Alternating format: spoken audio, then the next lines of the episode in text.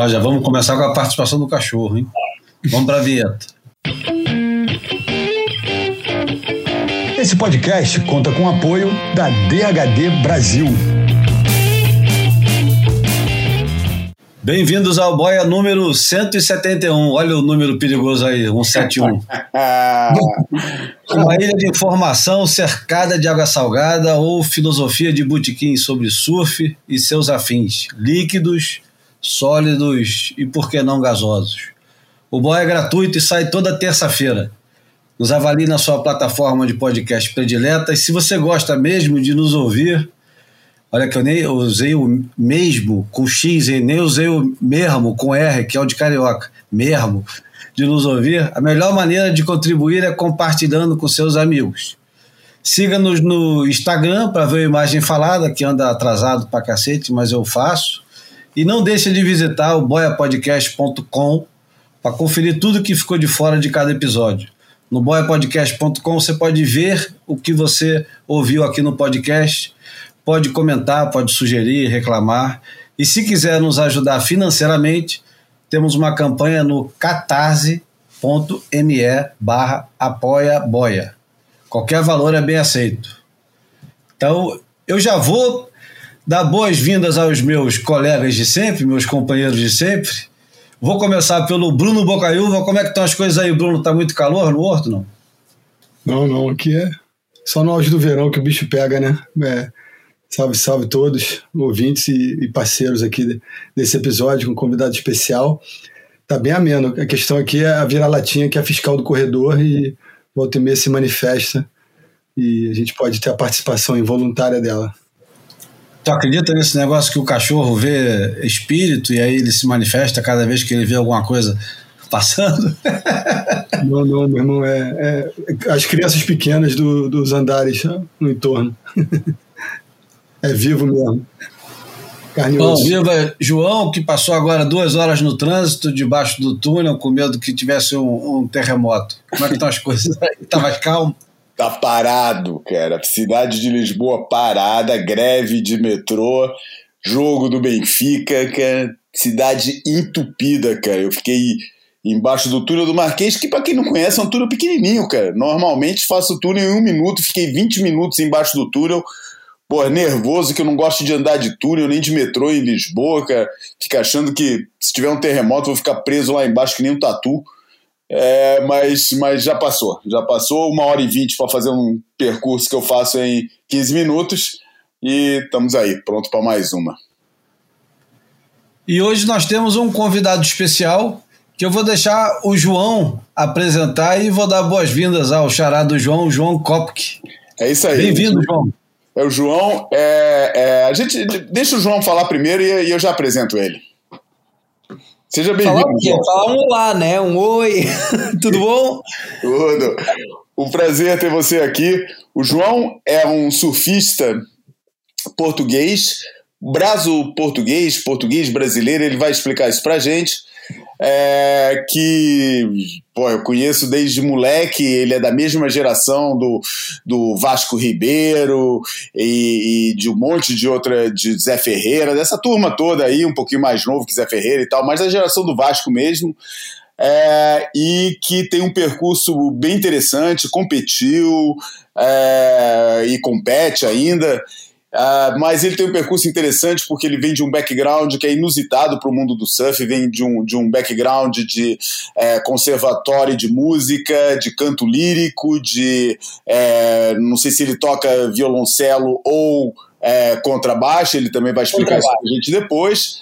É, e que está lançando, ele tem um, ele é um produtor de conteúdo, é, vão poder, a gente vai sugerir para irem no, no, no, canal de YouTube dele, João Kopic, é, e está lançando uma série nova super interessante que, que ele vai ter também aqui, vai, vai ter oportunidade de apresentar, porque a gente vai perguntar sobre o conceito e tudo mais. Enfim, é mais um bom conversador para esse, esse boteco virtual.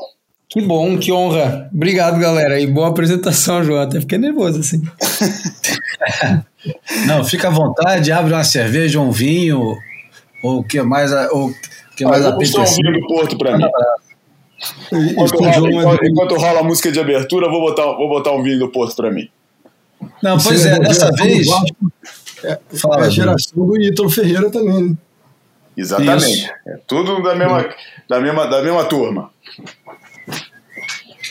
O, o João, queria que você apresentasse o som que você escolheu para começar. Por que, que você escolheu essa música? Então, essa galera do Bombino, eu, eu, eu tenho um background de, claro, de música clássica e não sei o quê, mas principalmente de músicas do mundo. Os meus pais, embora eu morasse aqui em Portugal e tudo mais, eles sendo brasileiros os dois, um, eu ouvia MPB no carro. E do MPB você vai para qualquer lugar, vai para Argentina, vai para Cabo Verde, vai para Angola, vai para música tradicional portuguesa. Então, aquilo que me chama na música são músicas do mundo, é música tradicional dos lugares. Aí eu fui, ganhei os bilhetes para ir no Rock in Rio Lisboa, não o não verdadeiro, o segundo, aqui de Lisboa, e só tinha banda que eu não gostava muito. Até que eu achei esses caras, bom, dos Bombino, os Bombino, o Bombino, não sei como falar sobre eles. E eu colei no concerto deles, era tipo um concerto assim de, sei lá, de vão de escada, era o, era o palco menos principal que tinha no Rock in Rio, eram eles. Mas foi o que eu mais gostei no Rock in Rio, porque era uma banda realmente incrível de... se chama, sei lá, Desert Blues, Desert Rock, mas influenciada claramente por música tradicional de, do, do lugar, ou seja, a única coisa é que tem distorção, mas são enfim, eu achei os caras incríveis. Não sei pronunciar o nome de nenhuma música deles, mas gosto de todas. Bom, estourou a bomba na minha mão, então. Eu vou ter que falar o nome da música e, e Oxalá acerto, né? E o Aranagá. E o Aranagá e Varanagá, não sei.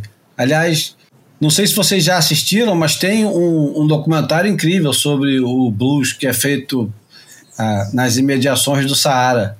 Tem uma tradição de, de blues com música árabe que é, é muito rico. É certo dizer norte da África? É. É. É, é, certo dizer norte da África, é Tuareg, né? Na verdade, é a cultura uhum. Tuareg que tem essa tradição grande, não só de uma corrente muito ligada, que é, que é uma linha direta com o blues, mas também com um lado muito trance, né? Que você pega desde Marrocos até o outro lado é, do, do norte. O, o, Bombino, cara, o Bombino, ele vem do, do, da República do Níger, que não é a Nigéria, é vizinho, fica ali do lado. E ele é um cara que pô, gravou já com muita gente. Ele foi apadrinhado pelo, pelos Rolling Stones. Eu conheci ele, fiquei surpreendido que tinha um tempão já que eu não, não, não, lembrava de escutar aquelas coisas que a gente conhece e não lembra, né? Quando o João sugeriu isso, eu falei: caramba, pô, pode crer, porque eu tenho uma coletânea exatamente de, de, de é, dessas, dessas músicas do, do, da, da, da África, do, do, norte da África Ocidental, pega tudo, pega a Nigéria, pega, pega é, é, o, o, o Saara, pega tudo, e tem uma versão de um dos discos, de, um, de uma música dos Rolling Stones que vem de um dos discos mal amados dos Rolling Stones, que por acaso é um dos que eu gosto mais, que é o Black and Blue. É, e tem uma música que é o Rei Negrita, e ele faz uma versão com o Bill Wyman e o Keith Richards tocando. E depois disso ele já tocou, já tocou com Black Keys, já tocou com uma porrada de gente. É, Bombino é o nome da banda, mas é o nome do cara, do guitarrista. E, enfim, porra, achei uma escolha certeira. Na hora que ele botou isso, eu falei, caramba, acertamos no convidado, cara. Vambora, depois eu falo.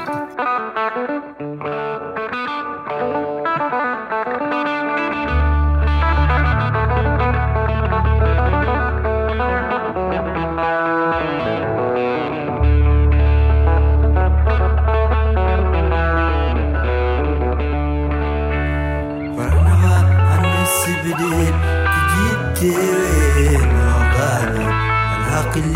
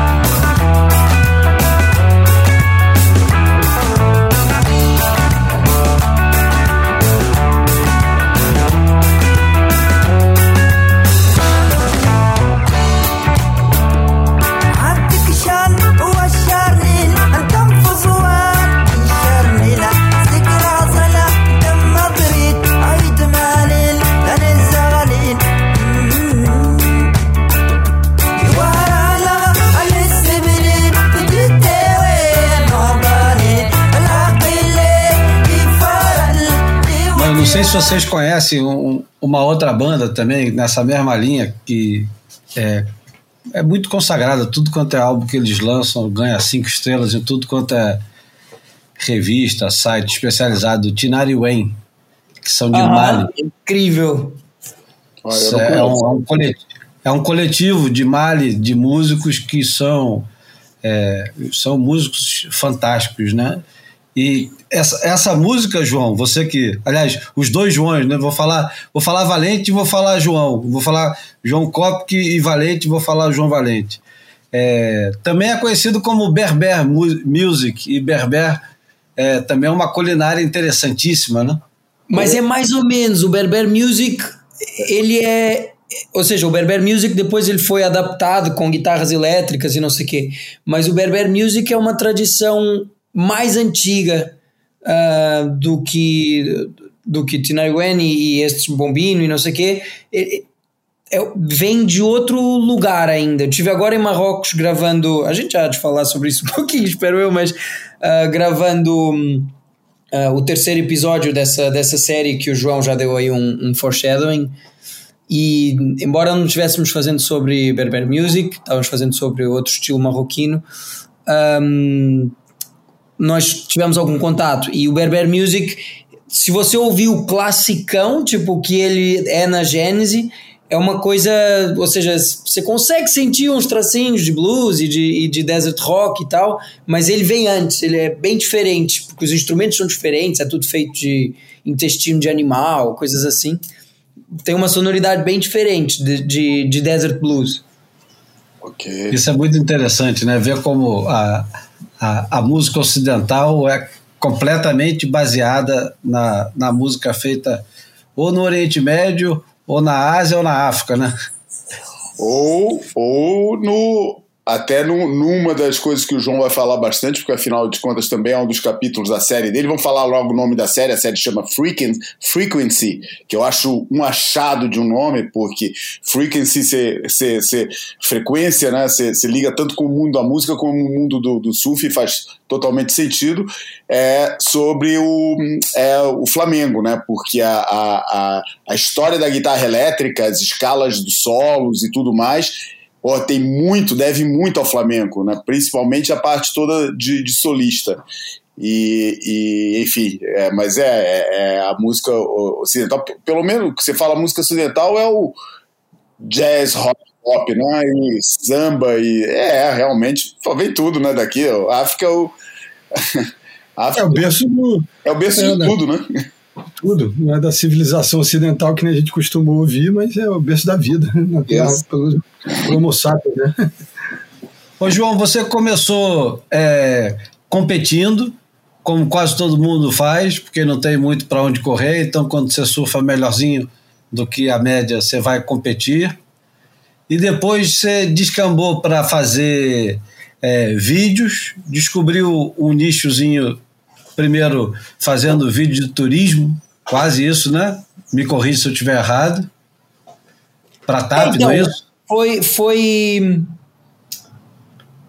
Você falou tudo, né? Ou seja, quando, quando você começa a surfar, moleque, quer, quer seguir com o surf de alguma forma na sua vida, de uma forma mais séria, não tem outro jeito. Eu, talvez agora comece a ter, não é? Tem gente de 14 anos que surfa muito e que talvez possa ser free surfer desde que é muito novo, mas na minha época, pelo menos, isso não, não existia já começava a existir free surfers, mas não eram free surfers uh, miúdos, não é? Como nós dizemos aqui, aqui era malta mais velha. Um, e aí essa, essa coisa de competir e ao mesmo tempo fazer vídeos, ela foi bem orgânica por um lado, ou seja, a transição só esse ano que eu pela primeira vez na minha vida eu falei, cara, será que eu quero ir nesse campeonato? Será que eu estou com paciência para ir aqui? Um, porque foi uma transição muito gradual, até mesmo hoje, não é? Ou seja, A diferença é que, se calhar, hoje, se calhar, veio umas coisas em português de Portugal assim do nada. Você vai contar então, depois essa história que eu até hoje não entendi direito, mas depois você vai contar pra gente. Acho ótimo que pela primeira vez está equilibrado esse jogo aí de, de, de sonoridade e sotaques. E, e, o Valente tem a capacidade de, com muita integridade, flutuar entre o, o mais luso e o mais brasileiro. E, e, o João, como mais jovem, talvez isso é, fique mais misturado, né? Eu acho muito uhum. maneiro. É, se Mas tiver continua. um português na sala, vai, vai, vai destruir complicar. essa brincadeira, vai complicar, tudo. Mas é isso, o dos vídeos sim mais, mais turísticos, vamos, vamos dizer assim. Eu acho que essa série que você está falando da TAP, a primeira temporada do, do Riding Portugal, ela em si foi uma transição. Porque sim, começou com essa coisa de você visitar lugares que podiam ser visitáveis, mas rapidamente evoluiu para um trabalho quase sociológico, antropológico, histórico, de descobrir aqueles lugares que nós estávamos uh, visitando, de certa forma, e entender o que é que há além disso, contar a história, entender como é que as pessoas viviam ali e tudo mais. E eu quero acreditar que é um, sim, é, não deixa de ser turismo, não deixa de ser algo que as pessoas podem uh, fazer também, daqueles lugares por onde a gente passa nesse programa, mas uh, que ao mesmo tempo tem um elemento de aprendizado que, se você nunca visitar aquilo, você aprendeu alguma coisa, você tirou alguma conclusão sobre a vida, você pensou sobre um tema. É o objetivo, não é? Despertar curiosidade. Uh, acho, que, acho que foi por aí. Essa transição foi acontecendo assim e hoje em dia, cada vez mais, o, o interesse é ir fundo nas histórias, não só nos lugares e, e, no que as pessoas podem um dia talvez experienciar, mas e, e muito além, e tentar descobrir o que é está na base, o que é está na origem de determinado conteúdo, conceito, história, tirar um, o nabo da púcara, como a gente fala aqui, tirar o sumo das coisas. Você está falando, você está usando descoberta bastante. O quanto que você descobriu de Portugal quando você começou a fazer esse negócio? É, não, não imaginava. Era o meu país, não é? E você, quando, quando compete, e aí no Brasil imagino que seja, aliás, no mundo, né? Quando, quando eu fazia o QS, você, você acha que viaja. Você vai nos lugares e que, você vai nas praias dos lugares. E aí você sente que está viajando, é uma primeira camada de descoberta, mas quando você vai à procura de histórias que são um pouco mais transversais, eu sinto, aí é que você descobre, ah, isso aqui é que é viajar. Ok, é diferente. Não é que surfar e viajar, ou seja, viajar para surfar não seja viajar, mas uh, é um tipo de viagem específico que muitas vezes passa por lugares na minha, na minha, ou seja, na minha experiência do que, do que tenho feito agora, Uh, você passa per, pelas praias dos lugares, você passa por uma comunidade que é mais ou menos coesa, você conhece muita gente fora, ou seja, os surfistas locais que você vai conhecendo são, na verdade, uma minoria dos quando no que toca aos roteiros de surf trips na Indonésia, Nicarágua, Havaí, etc. Você conhece tanta gente fora como locais, ainda mais se você estiver competindo. Então, em Portugal, o que eu senti foi: nossa, tem esse país incrível, uh, pequeno, mas gigante ao mesmo tempo, que, que é meu e que, e que eu não conhecia, que tem tanta história, tanta tradição, tanta cultura, tanta música, tanta comida, tanta gente.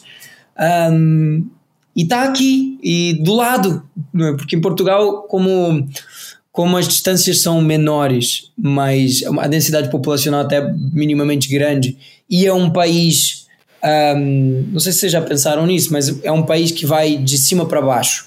Quando você tem um país que, que se desenvolve é. para o lado.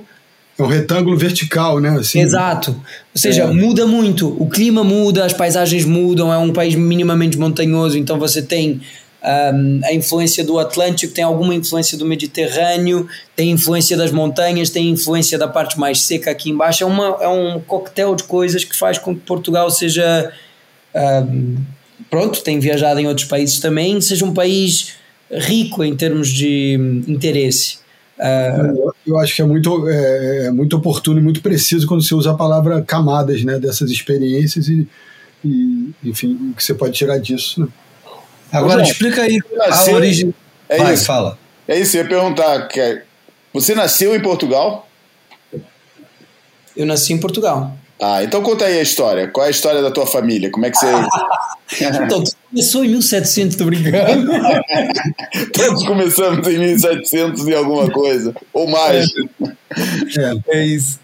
Um, não, olha, eu até escrevi, escrevi, uma letra de uma música no outro dia sobre isso, que é os meus pais vieram separados, ou seja, eles não se conheciam e vieram se conhecer em Portugal no fim dos anos 80, começo dos 90, numa época em que hum, a imigração de brasileiros para Portugal era em geral malta com qualificação, com estudo universitário, etc, que vinha buscar uma qualidade de vida num país que estava bastante atrasado relativamente ao Brasil nessa época, em algumas uhum. áreas, tipo publicidade, medicina dentária, medicina. Oh, os protéticos, eu me lembro dessa história. Hein?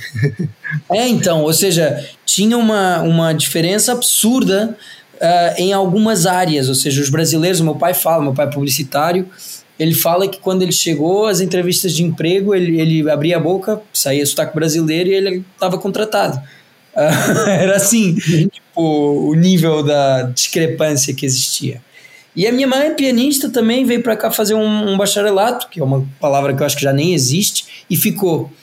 Um, nisso, o, o nosso país, ou seja, o meu país até os 10 anos de idade, era uma mesa cheia num lugar qualquer entre Portugal e o Brasil, porque entretanto houve amigos portugueses, havia amigos, muitos amigos brasileiros da, da, da nossa família, e o país era esse meio, era o lugar que estava no meio da mesa. Um, num almoço, num jantar, numa amizade grande entre famílias que tinham vários filhos que nem eu, que era uma coisa esquisita, que falavam com dois sotaques. Tipo, éramos uma turma de 10 crianças mais ou menos da mesma idade que falavam para o lado direito quando falavam com português com sotaque uh, boa tarde, como é que está, tudo bem, como é que, como é que vai a vida? E para o outro lado falavam assim com esse sotaque meio misturado que eu tenho de PTBR e a história é essa, então as influências foram tipo a galera da família e amigos mais próximos nessa primeira infância um, do Brasil e por isso todas as coisas que as famílias transmitem, a música, a comida, a, as histórias de, de sei lá, tu, tu, eu tenho todo o folclore brasileiro, os sacis pererês da vida, essas coisas que contam para as crianças, é tudo Brasil. Um, Mas e esse sobrenome, o Kovic vem de onde? Porque ele é tudo menos brasileiro. É, vem da Alemanha de 1700. Vocês não deixaram contar a história a partir daqui, então não fui. Olha que estamos no episódio 71, ainda dá para voltar para o século XVII. É, então. Exatamente, tá certo. Enfim, vem daí. Na verdade, é um nome é um nome que depois foi para o Brasil, foi para o Rio. Tem uma escola que chama João Kopk, de um avô qualquer que eu tive, um, em Niterói. E hum, e veio para Portugal depois. Ou seja, tem um vinho do Porto que é Copc, da mesma o família. vinho do Porto não, o, a marca de vinho do Porto mais antiga que tem, né? Exato, exato, é isso aí. Depois eles foram para o Brasil, fizeram escolas e agora vamos ver se eles fazem documentários aqui em Portugal. Não, parece que já estão fazendo, né? É, é quando a gente está escrevendo a história, a gente não percebe. Não, aproveita e, e, entra logo agora na, na série atual que você está fazendo, que o João fez a introdução, aí é, eu, eu lembrei. só o nome, chama Frequency, mas agora quem vai contar a história da série é o, é o, é o João, né?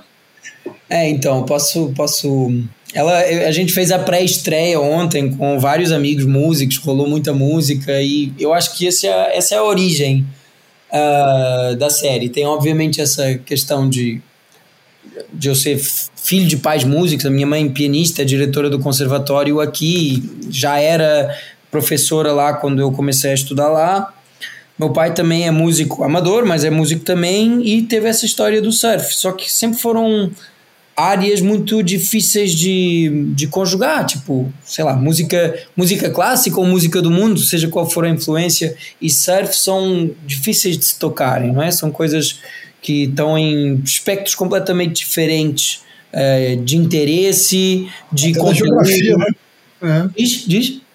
Geografia, geograficamente. Exato, exato. Ou seja, são, Fisicamente, são né? coisas que.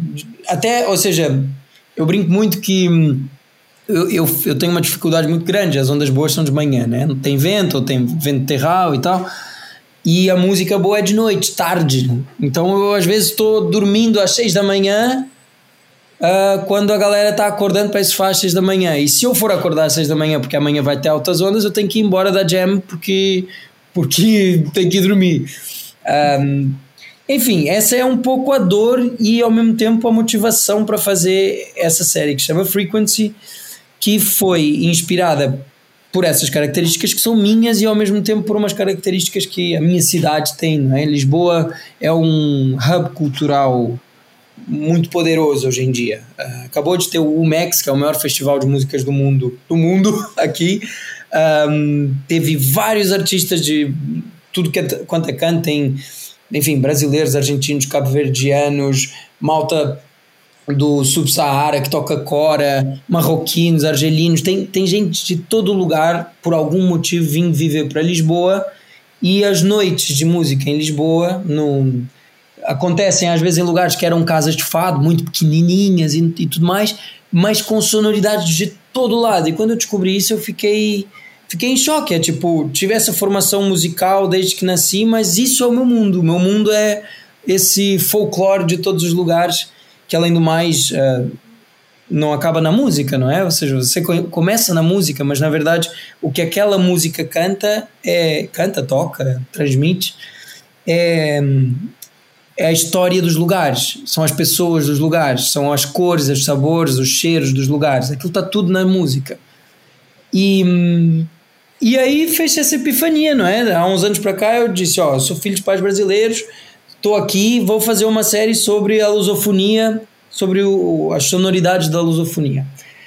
Mas aí, sei lá, meteram-se outros projetos e tudo mais. Esse aqui ficou guardado. E esse ano, quando teve um patrocinador, que foi uma marca de carros uh, daqui de Portugal, que, que é o stand virtual, falaram comigo, ó, né, eu não sei o que, que nós queremos fazer com você, mas a gente quer fazer alguma coisa com você e tem tanto de budget, o que, que você quer fazer?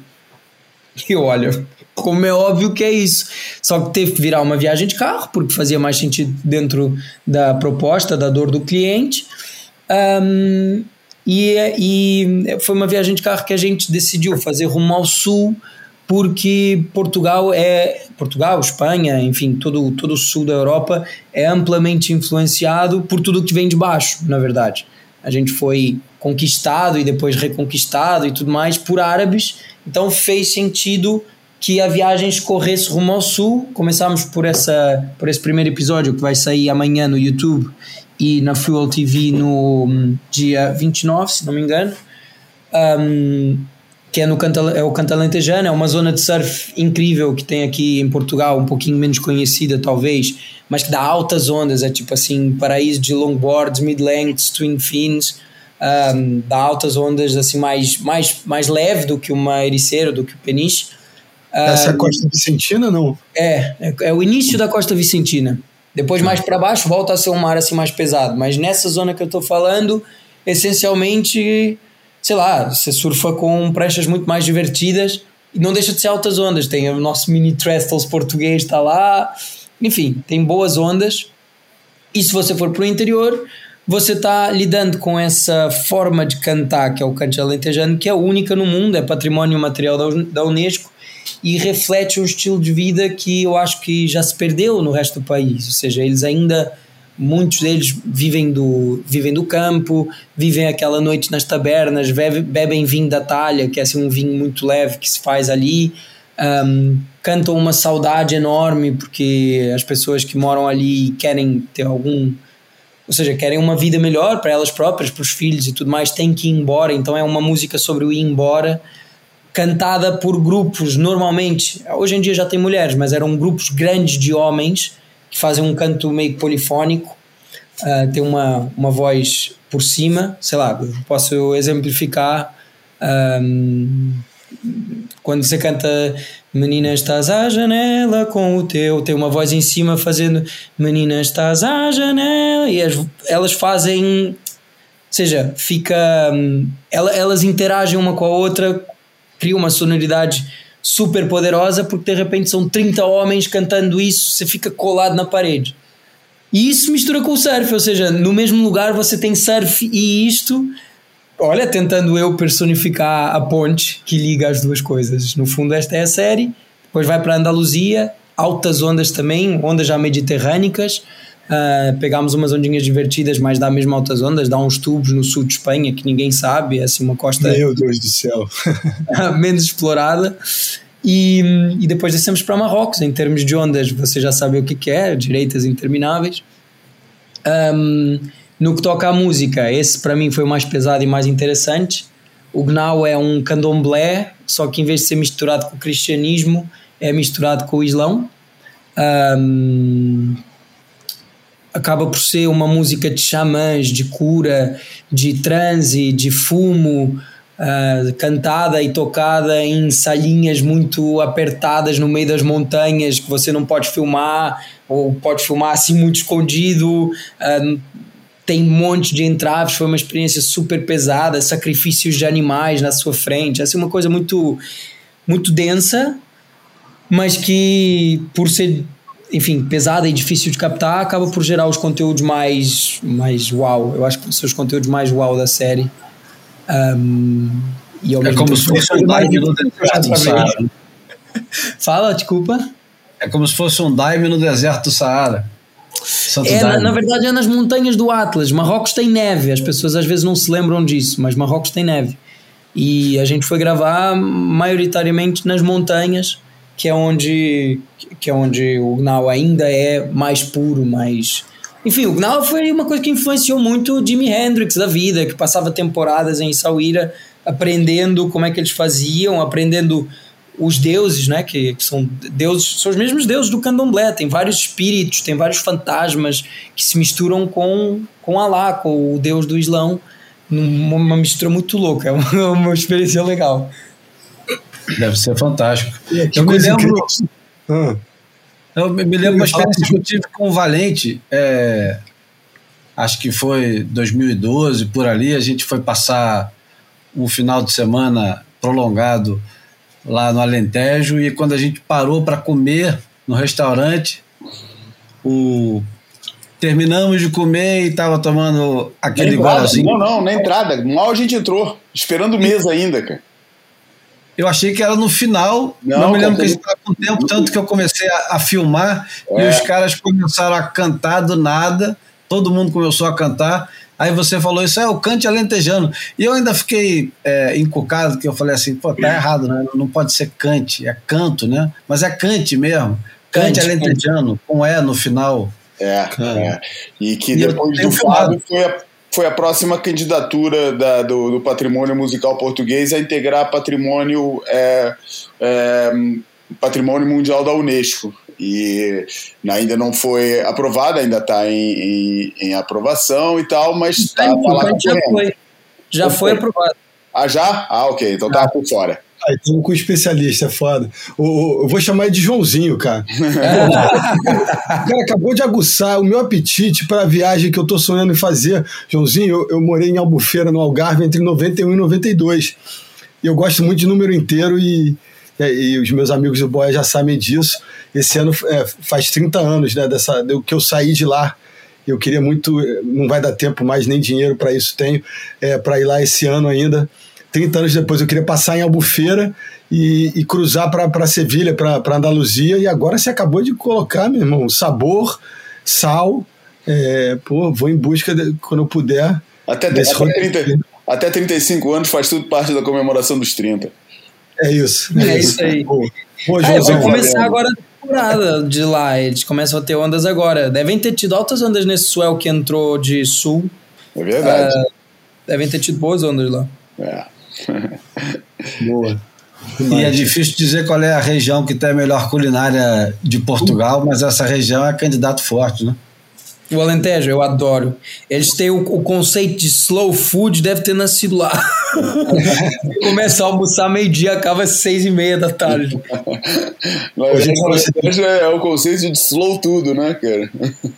É slow tudo. É. Mas no Alentejo, Agora... vou te falar que em Marrocos é bem mais. Aliás, os marroquinos vieram aqui deixaram essa coisa do slow tudo e foram embora. Marrocos foi muito punk a gravação. Não tem... Não tem sim nem não. Só tem maybe, tem I will knock on his door to see if he's there. Você tem, quer gravar alguma coisa, né? Vocês uhum. devem estar acostumados, né? Gravação, produção, tem que ter hora, tem que ter, tem que ter programa e lá não tem jeito. Tudo atrasa um dia, assim. É pesado. Pois é, cara. Mas, João, além de surfista, fala um pouco do teu background é, de músico, cara, porque você fez conservatório, você é, fez conservatório para contrabaixo e para e para canto. Como é que é a tua história com a música? É, então, ela, ela é aquela coisa, ela foi em paralelo sem nunca se tocar com o surf. Ela foi, um, sei lá, enquanto a gente estava fazendo aqueles campeonatos júniores e não sei o quê, tipo, ganhei uns campeonatos nacionais, tipo, fui campeão nacional algumas vezes, estava estudando contrabaixo clássico ao mesmo tempo, que é, sei lá, é como se fosse um violoncelo grandão, tocava em orquestra e não sei o quê. E mais tarde entrei entrei para canto lírico, que é literalmente áreas de ópera e esse tipo de coisas, que, que tem tudo a ver com ser surfista, né? Uma, uma combinação super, super comum. Um, mas acabou que hum, teve um momento em que me obrigaram, me obrigaram, ninguém obrigou nada, mas a decisão era sempre, ó, você tem que escolher, tem que escolher, tem que escolher o que, que você quer fazer e tal. E eu nunca consegui. Uh, teve momentos muito difíceis de tentar quebrar a coisa no meio, tipo, tem um campeonato um, tem o Pro Júnior Europeu, que a gente, tava, a gente fazia, toda essa geração, o Kikas, o Vasco, etc. Todo mundo fazia o Pro Júnior Europeu aqui. Uh, e veio um contrabaixista um, que mora na Califórnia, o Gary Carter, é ainda referência do contrabaixo clássico no mundo, veio fazer uma masterclass em, em Lisboa e me ouviu tocar, falou, cara, você toca bem, não sei o que, vem pra Califórnia, vamos fazer a masterclass que ele dá todos os anos, tipo, faz um, um verão intensivo de masterclass no contrabaixo, se você faz aquilo, sai de lá com os ensinamentos dele, com uma referência dele, você acaba tocando numa orquestra, acaba ganhando bagagem para tipo, uma coisa curricular gigante. E eu tive que dizer que não, foi a maior dor de escolher na minha vida, mas em geral nunca deu para escolher. Ou seja, em geral foi. Um, obviamente, a pessoa, quando decide fazer várias coisas ao mesmo tempo, ela fica um pouquinho mais fina em cada coisa, não é? Um, e acaba que se torna se torna bastante óbvio quando você é uma pessoa realista e eu tento ser realista que você é suficientemente bom naquilo para você dizer se eu pusesse tantas horas nisso, se eu pusesse tanto esforço, empenho e tudo mais nisso, o meu potencial era aquele. Aquela clássica, não é? Você às vezes é suficientemente bom para saber.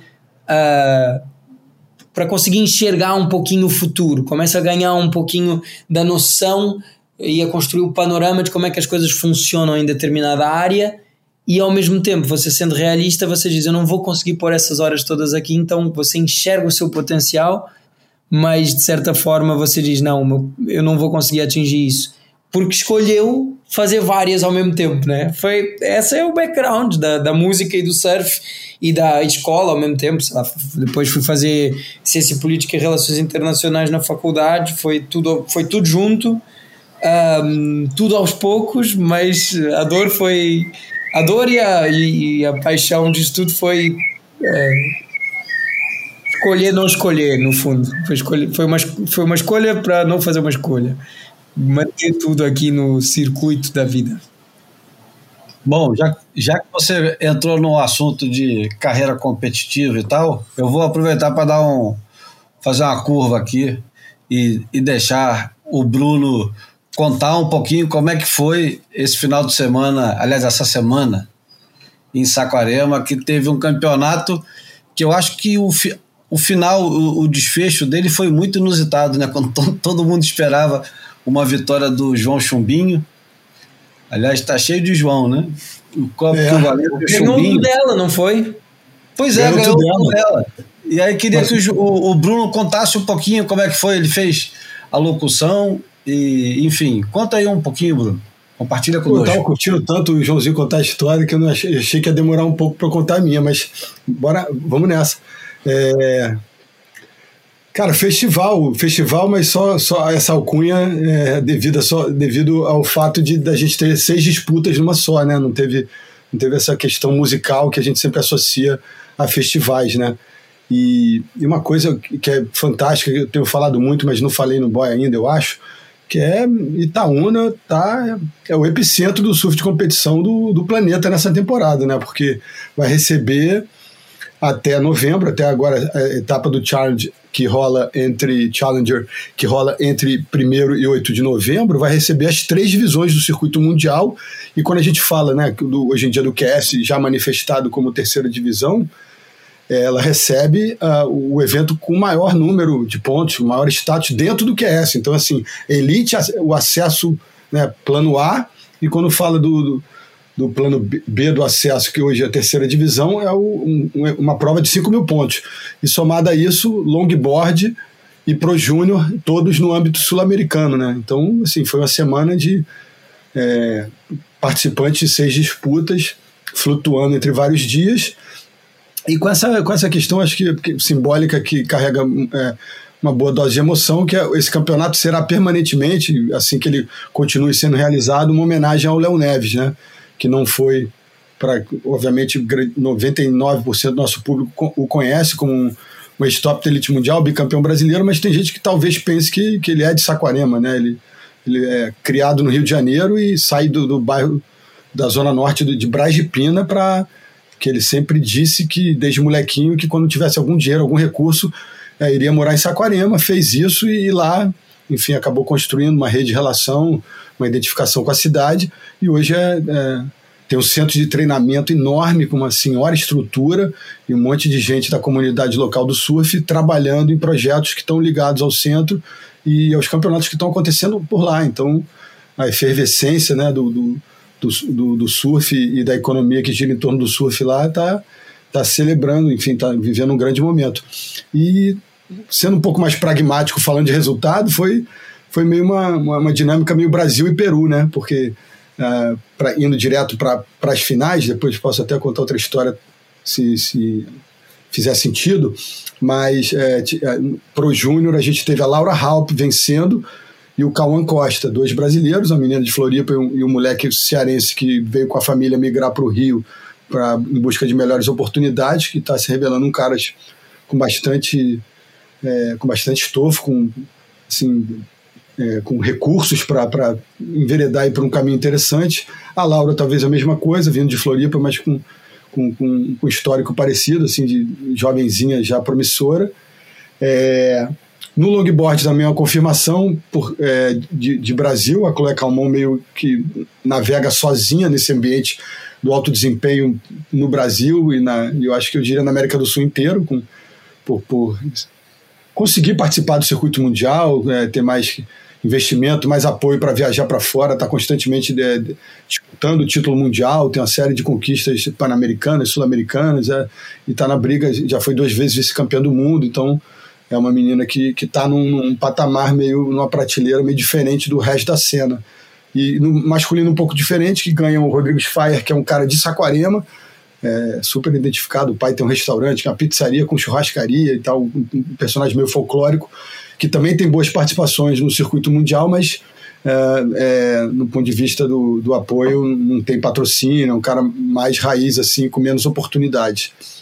E aí chegando no profissional, que acho que interessa mais gente ainda, é, no, no QS 5 mil pontos, a, o Peru ganhou as duas divisões, né, feminina e masculina. A Daniela Rossas, que é uma menina que é super competitiva, uma estrategista, estrategista de competição e recursos técnicos eu diria que um pouco mais não rudimentares, é super competitiva, mas não é muito vistosa, né? não tem estilo muito bonito, mas é, competiu nas Olimpíadas, ganhou a divisão feminina na final com, com, a, com a menina que acaba de trocar de bandeira, né, de a Luana Silva, que é filha de pernambucanos brasileiros radicados no Havaí, acaba de, seguindo é, muitos passos, roteiro da Tatiana Wesson Webb, é, trocou, assumiu a bandeira brasileira e fiquei muito bem impressionado, cara. Um azogue de talento a menina e fez a melhor nota individual, 9,33. É, tem, um, tem um surf polido, pô, bonito de se ver, com, com os arcos amplos e também com, com, uma angulação vertical, assim, de ataque às ondas e tal. Fiquei bem encantado. e que perdeu para Daniela Roças, e agora chegando no masculino, o Joãozinho, que, porra, é um selvagem, né?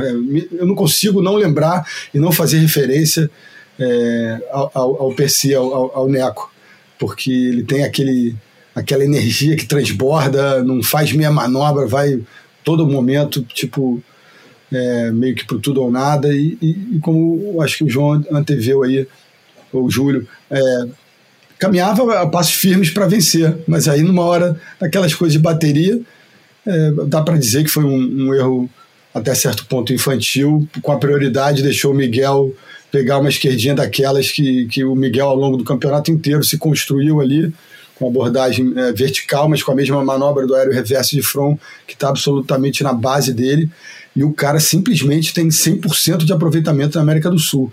O cara tem 14 mil pontos, que é resultado de quatro vitórias. O cara não, não sabe o que é perder no QS daqui do regional. É, ganhou dois eventos de 5 mil, um de 3 e um de mil pontos. Então, o cara está garantido no, no, CS da semana, né, da semana que vem, não, e do ano que vem, né? Do CS da semana que vem ele já, este, já estaria garantido. E basicamente é isso. A cidade está. Tem muita gente que meio que alugou lugares, hotéis e casas para ficar o mês inteiro, porque tem. Se a pessoa chegou três dias antes desse evento do festival e vai ficar até o final do challenge, é, três semanas e alguma coisa. Então, é, Saquarema está lá. Interromper, Bruno. Não, Posso? bora, já foi, já contei tudo. Não, então, vou te interromper para fazer uma correção e já fazer uma outra correção em cima dessa correção. Porque uhum. eu, eu falei que o Harrison Roach é, uhum. é australiano e o uhum. nosso ouvinte atento, jornalista Miguel Pedreira, mandou um puxão de orelha, que eu faço questão de deixar aqui o puxão de orelha dele é, em áudio, porque o pessoal também tem que ouvir a indignação do Miguel e depois eu respondo. Também não vou tá perder a oportunidade, né?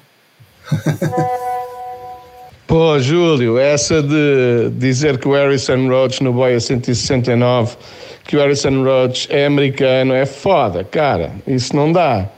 É como dizer que o Joel Tudor é australiano. Porra, o cara é a maior uh, resposta do longboard australiano à, à tendência americana. Caramba, vá lá.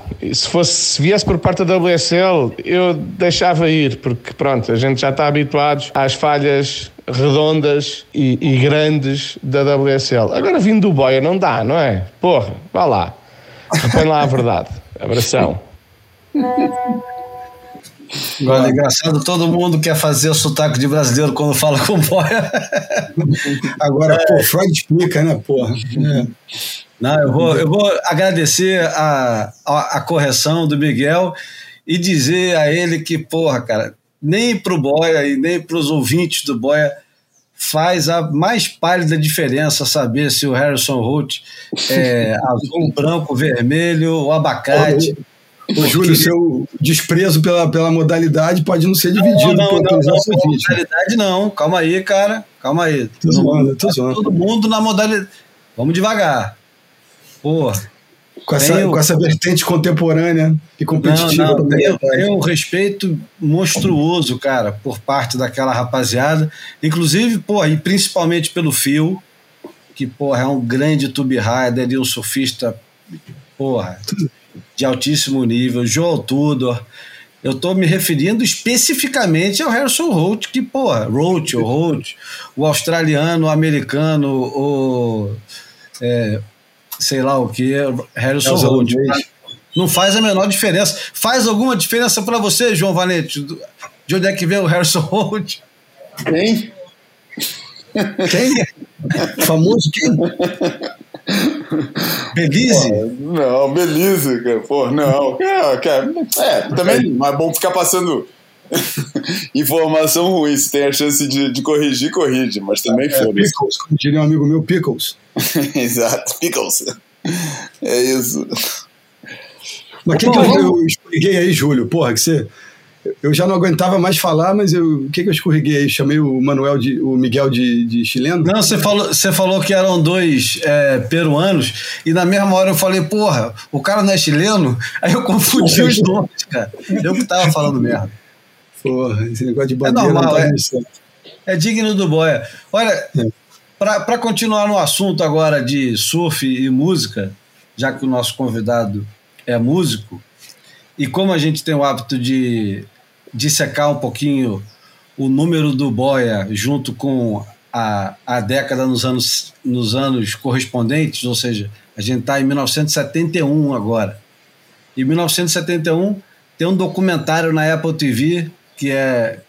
Já nem lembro mais o nome, mas é o ano que fez toda a diferença. Segundo esse documentário. E vamos lá, o João já falou aqui algumas vezes que com bom argumento a gente justifica tudo, inclusive para dar nota, né? E esse, e esse, e esse é, documentário, que eu recomendo muito, é muito bom, fala exclusivamente do ano de 1971.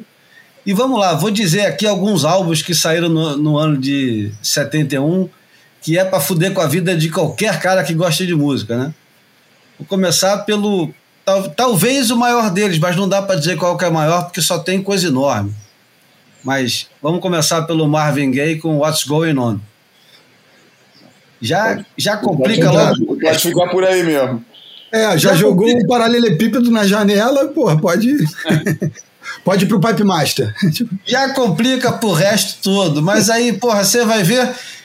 O Sly Family Stone lançou There's a Riot Going On. Ih, fudeu. E aí, para você ir assim do, de, de zero a um milhão, a gente passa da energia do Sly and the Family Stone e vai para o lançamento da Johnny Mitchell, Blue, que é um disco influenciado por nada mais, nada menos do que Miles Davis. E aí vamos lá. Depois você tem Funkadelic, Mago Brain, com os melhores 10 minutos de música é, moderna até então. Aí você tem The Who, Who's Next, Led Zeppelin 4. Led Zeppelin 4, porra. Ninguém deixou de passar por esse disco, né? Tem o Sticky Fingers do Rolling Stones, Tapestry da Carole King e o Sylvain, que não tem como evitar também. Songs of Love and Hate do Leonard Cohen, o disco ao vivo do Allman Brothers, at Fillmore East, Tago Mago dos alemães, Ken, Ken, né? não é Ken, os caras são alemães, deve ser. Fala aí, o, o Joãozinho, como é que fala? É Ken ou Can em alemão? Não faço, acho que é Can. É Can. Can, Can, Can. Então, é o, não é o nascimento do krautrock, mas é, porra, é o... É, os apogeus. É, é o grande momento, né? É um deles. Eu gosto mais é de Noi. Sempre gostei mais de Noi do que de, de Khan. Mas tudo bem. Tem vários apogeus, o, porra, o, o Kraut, né, cara? Porra. Que já saiu daí, né, que é Kraftwerk, Tangerine Dream. Porra, tem muita coisa boa. Mas o Khan realmente é, mais, é o mais criativo, mais, o que vai mais longe em todos os caminhos que o Kraut explora. David Bowie com Hunky Dory. Pink Floyd com Metal, Live Evil do Miles Davis, T-Rex, porra, cara, T-Rex com Electric Warrior, porra, que tem Cosmic Dancer e Bangagong, é foda, é um álbum, porra. Aqualung do Jethro Tull, um dos meus álbuns prediletos dessa época toda aí, cara. Porra, o cara pegou a flauta e transformou ela no, no numa guitarra. Que... Enfim, é, é muita coisa boa. E ainda tem o, a primeira manifestação do Bob Marley e Wailers, né? Porque o Wailers lançam um álbum de coletânea e é, é meio que a época que a, a gravadora é, Trojan começa a, a tirar a cabeça assim de debaixo d'água e começa a lançar coisas que fariam sucesso no planeta inteiro. Enfim, e, e, vai muito mais. Mad Men Across the Water, do Elton John, Histoire de Melody Melson, do Serge Gainsbourg, LA Woman, do The Doors. É sacanagem, né? É impressionante. Poxa vida. Sinistro. Joãozinho, o que, que você gosta dessa lista aí que eu falei? Ou o que, que você não gosta? Eu sou Pink Floyd até o fim. Ah, cara, você falou muita coisa, não é? E não tem nem como. Tem várias coisas que eu não conheço daí, tipo várias. Por exemplo, um, fala uma. Por exemplo, falo, ah, acho que eu não conheço, eu não vou lembrar, né? Fly in, the, Fly in the Family Stone, conhece? Não. Puta que eu pariu, sabe? Não é possível, cara. é.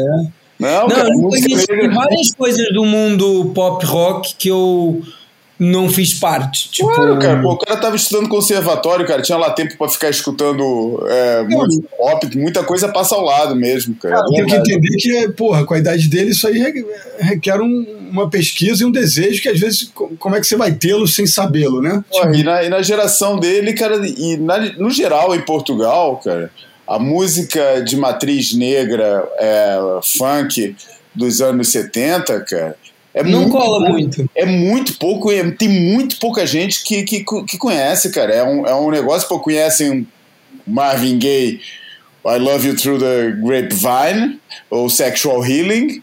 É, conhece o, Stevie Wonder da, da, da, fase mais, mais comercial. Mas, cara, um Superstitious, vai lá, um, tem um Superstitious e tal. Mas, cara, você começa a, a escavar muito, começa já a ser coisa dos fissuradinhos, a galera que, pô, que vai atrás, que vai caçar e tal. Mas assim, o pessoal que, que não tem esse, esse nível de, de, de, familiaridade, é um gênero musical, cara, que nunca colou muito, cara. Que começou a ser mais conhecido quando a galera do hip hop chegou e começou a samplear os discos e, a mostrar, é. e a mostrar, porque antes disso, pô, muito pouca gente aqui em Portugal conhecia. Pô, eu, eu, não tinha ninguém, não tinha um amigo meu que tinha escutado Otis Redding na vida, e Otis Redding é Otis Redding, né, cara? Imagina os caras que, veio, que vieram depois, ainda por cima.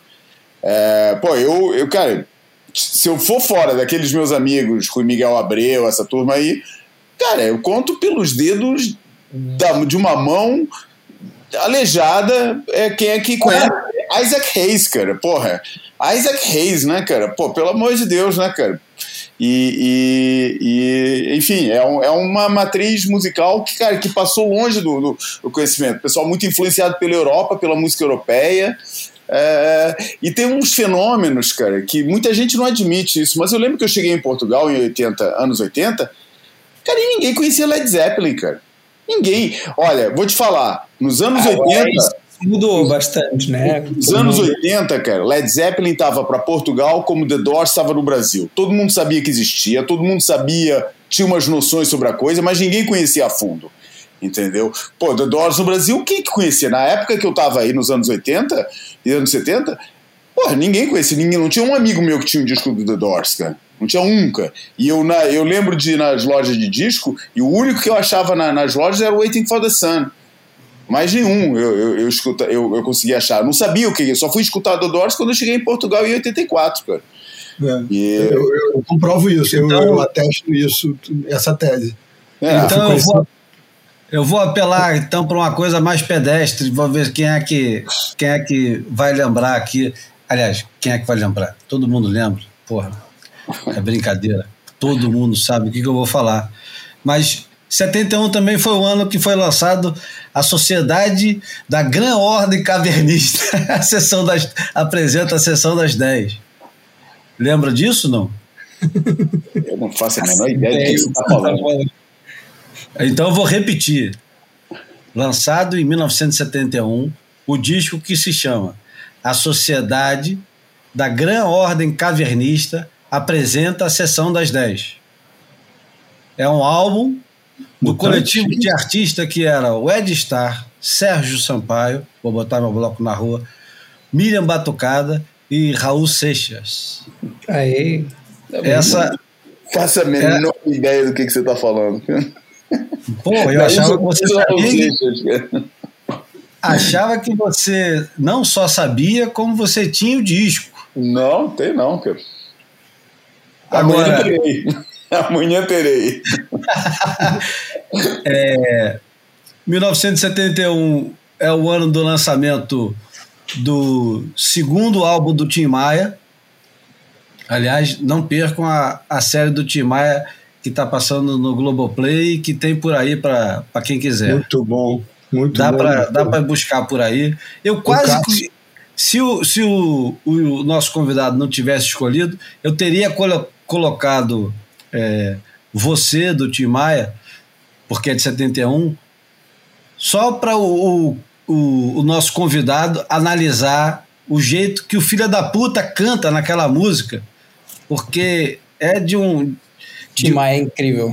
De uma sofisticação, aquela. Aquela. Eu, eu, não sei como é que chama em, em, linguagem musical, mas ele, ele vai ondulando a voz dele entre o, o grave e o agudo de um tal jeito, vai para um, quase um falseto, porra, no meio do nada. É, é impressionante, de arrepiar, cara, de arrepiar os cabelos é, do corpo inteiro. É, não, mas pode colocar, porque, por que não? É porque agora vai ser complicado. Posso até daqui a pouco colocar.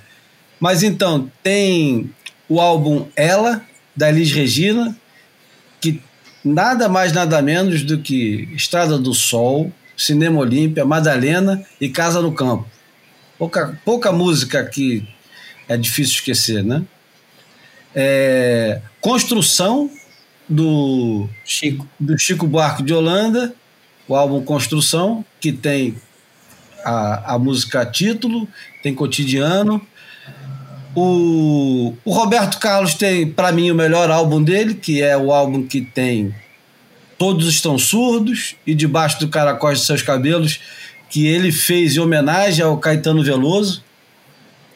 O... É quando ele volta da Inglaterra, não é? que Exatamente isso. Ele faz homenagem ao, ao Caetano, né? É, o próprio Caetano lança um disco e que tem também uma música que foi gravada, inclusive, pelo Scott Walker, que é Maria Bethânia. Já ouviram essa versão do Scott Walker de Maria Bethânia? Não. É incrível. É incrível. É incrível. O cara canta Maria Bethânia. Você, você imagina o fascínio que o cara tinha pelo Caetano para o cara cantar uma música que chama Maria Bethânia. Um dos maiores cantores é, da, da, parada é, britânica na época. É, que mais que tem? Vamos lá. Tem é, Fatal, da, da Gal Costa, que tem Vapor Barato, tem o lançamento de Pérola Negra, do Luiz Melodia, e Deu um Rolê. Cara, é, é muita coisa. Tem, tem é, o primeiro LP do Tony Tornado, tem o Dom Salvador e Abolição, e, e Abolição Som, Som, Sangue e Raça, que é um descasso do movimento negro e que a, que a música negra carioca estava mandando aqui com o trio Mocotó, Jorge Ben, essa galera toda. Mutantes lançaram o Jardim Elétrico. Enfim, é um esculacho, né? Tem. É... Muito pesado, realmente. Eu agora estou na dúvida se Acabou Chorar e também é de 71, do Novos Baianos. É uma bagunça boa. Eu sabia que é ignorância de ser português também, mas não sabia que Novos Baianos era tão antigo. Achava que eles eram é. mais recentes. Não, Novos Baianos, inclusive o João, o João Valente tem boas histórias com Novos Baianos, que o, o irmão dele mais velho era amigo do pessoal e frequentava a casa deles. Jogava Morava. a famosa pelada, né? Morava, jogava na pelada. Morava junto, os caras é, moravam num castelo em Santa Teresa quando vinham para castelo que eles chamavam castelo, né? Era uma casa acastelada lá que eles eles moravam tipo em comunidade naquela época, né, anos 70, todo mundo malucão. E enfim, fazia parte daquela pelada, fazia parte daquele time lá. Bom, posso então é, falar agora meia dúzia de filmes também, de 71, só para apimentar o negócio antes de entrar no surf de volta? Bora. Aí eu, eu consultei aqui o nosso amigo Gugão, é 72, acabou chorando. Ah, então pronto. É, então é o, o álbum de 71 é Ferro na Boneca. Nós temos Laranja Mecânica do Kubrick, tem Straw Dogs, que eu nem sei como é que é o nome agora em português que eu esqueci, do Sam Peckinpah, famosa ultraviolência, né? É. É, Operação uhum. França, o French Connection, do William Friedkin, é, The Last Picture Show do Bogdanovich, Dirty Harry do Don Siegel, filme, porra, que transformou a carreira do, do Clint Eastwood. É, a Fantástica Fábrica de Chocolate. Como é que é o nome em Portugal, João? A Fantástica Uh, a gente fala tudo em inglês, mas esse por acaso tá- esse seria em português. É, do Willy Wonka. E and the, and the Chocolate Factory, acho que chamou a, a Fantástica Fábrica de Chocolate mesmo. Eu acho que esse seria em português. É. Consenso Morre. histórico, hein? Morte em Veneza, do Visconti. É, do livro, né? Hã? Deve ser inspirado no livro. O filme? Hum. Sim. E aqui no Brasil, eu acho que um dos principais filmes, e aí a gente já tem um- uma associação direta com o surf, pra caralho. É, primeiro, o Asilo. Acho que são dois filmes de 71 do Nelson Pereira dos Santos, que é o Asilo Muito Louco, que já tem o Arduino Colassante. E o outro filme que eu não sei se é mais importante ou é tão importante quanto, mas é, é um filme que é simbólico demais, né? Como era gostoso o meu francês. Vocês É. já assistiram esse filme? Claro. Eu já. Pô, tinha mulher pelada. Claro que assisti. Tinha Mulher Pelada, pois é, então. E o, e o filme é gravado com o pessoal pelado o tempo todo. Exato. E o, e o Arduino Colassante, que era considerado. Arduino Colassante, para lembrar aqui ao pessoal que, que nunca ouviu falar ou ouviu pouco e tal. Arduino Colassante é um dos pioneiros do surf no Brasil. E, e antes de ser pioneiro do surf, junto com isso, ele é pioneiro da, da é, pesca Caça submarina. É, um dos primeiros garotos de praia de verdade da, do Brasil, daqueles caras assim que nego fala, esse cara aí é a praia, esse cara é carioca e tal, apesar da família ter é, saído da Itália, né? Eu nem Isso. sei se. acho- que Ele Arduino não chegou com Brasil. 12 para 14 anos, cara. Ele morava no Parque Laje, né? Porque ele era, ele era assim, aparentado lá dos Besonzone Laje. Isso. E o, o, o Arduino, ele era muito bonito, né? Ele, aliás, a família toda, né? O pai dele era ator, é, a irmã dele era musa, né? A Marina Colassante. E o Arduino era um dos galãs do cinema novo. E um dos caras prediletos que o, o Nelson Pereira gostava de. O Nelson Pereira dos Santos, que é o, o diretor, é, um dos mais importantes do cinema novo e um dos diretores mais importantes da história do cinema brasileiro. É.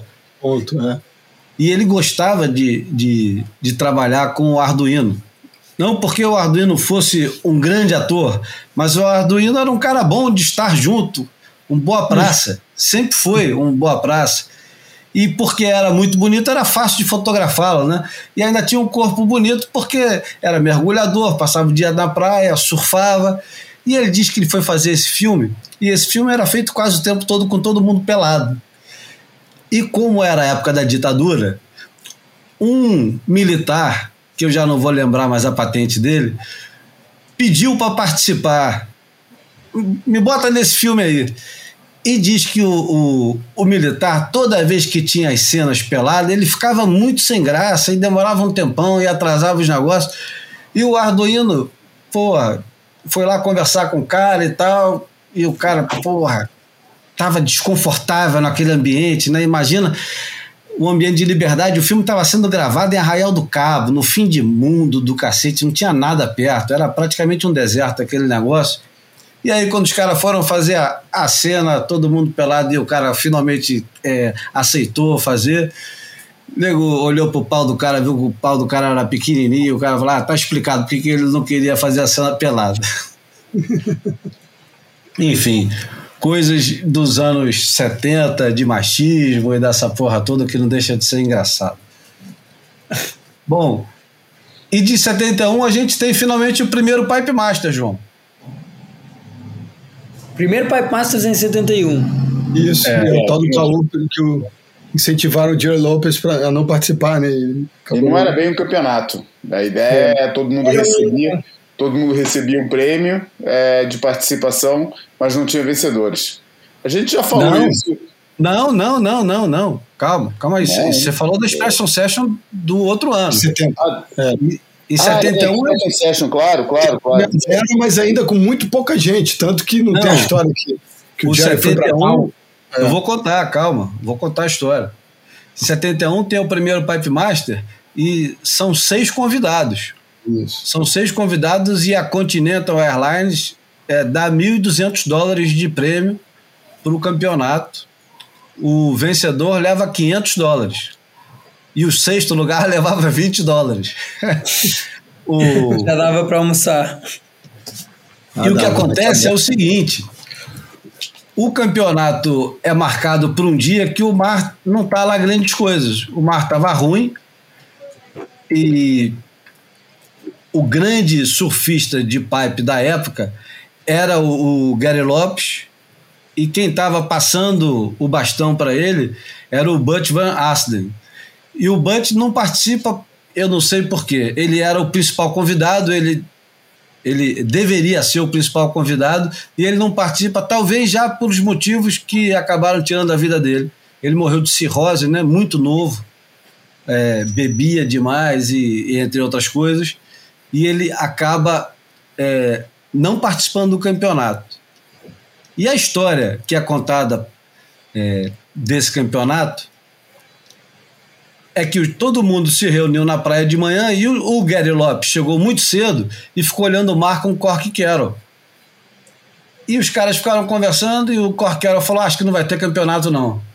E o Gary Lopes, você acha? Porque ah, o mar tá muito ruim, acho que não vai ter, não. Acho que os caras não vão fazer. O Gary Lopes falou: Você acha? Então, vou voltar para casa. O Gary Lopes foi para a cidade, que é longe pra cacete. Naquela época era muito mais longe, porque demorava mais para chegar, as estradas não eram tão boas, os carros não eram tão bons e, e não tinha possivelmente nem tanta facilidade para avisar o Gary Lopes que tinha campeonato para ele voltar. E o Gary Lopes se pirulitou para a cidade. Foi para. Como é que é o nome da capital de Oahu mesmo? Lá da cidade? Honolulu.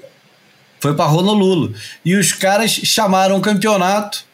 Acabou, acho que quem entrou no lugar do Gary Lopes foi o Mike Armstrong, que acabou ficando em segundo.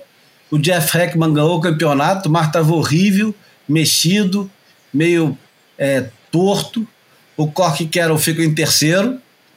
O Jim Blair fica em quarto. Bill Hamilton, padrasto do, do Laird Hamilton, fica em quinto. E o Jock Shutterland, que, Que era também já- um dos melhores do- na água, sempre.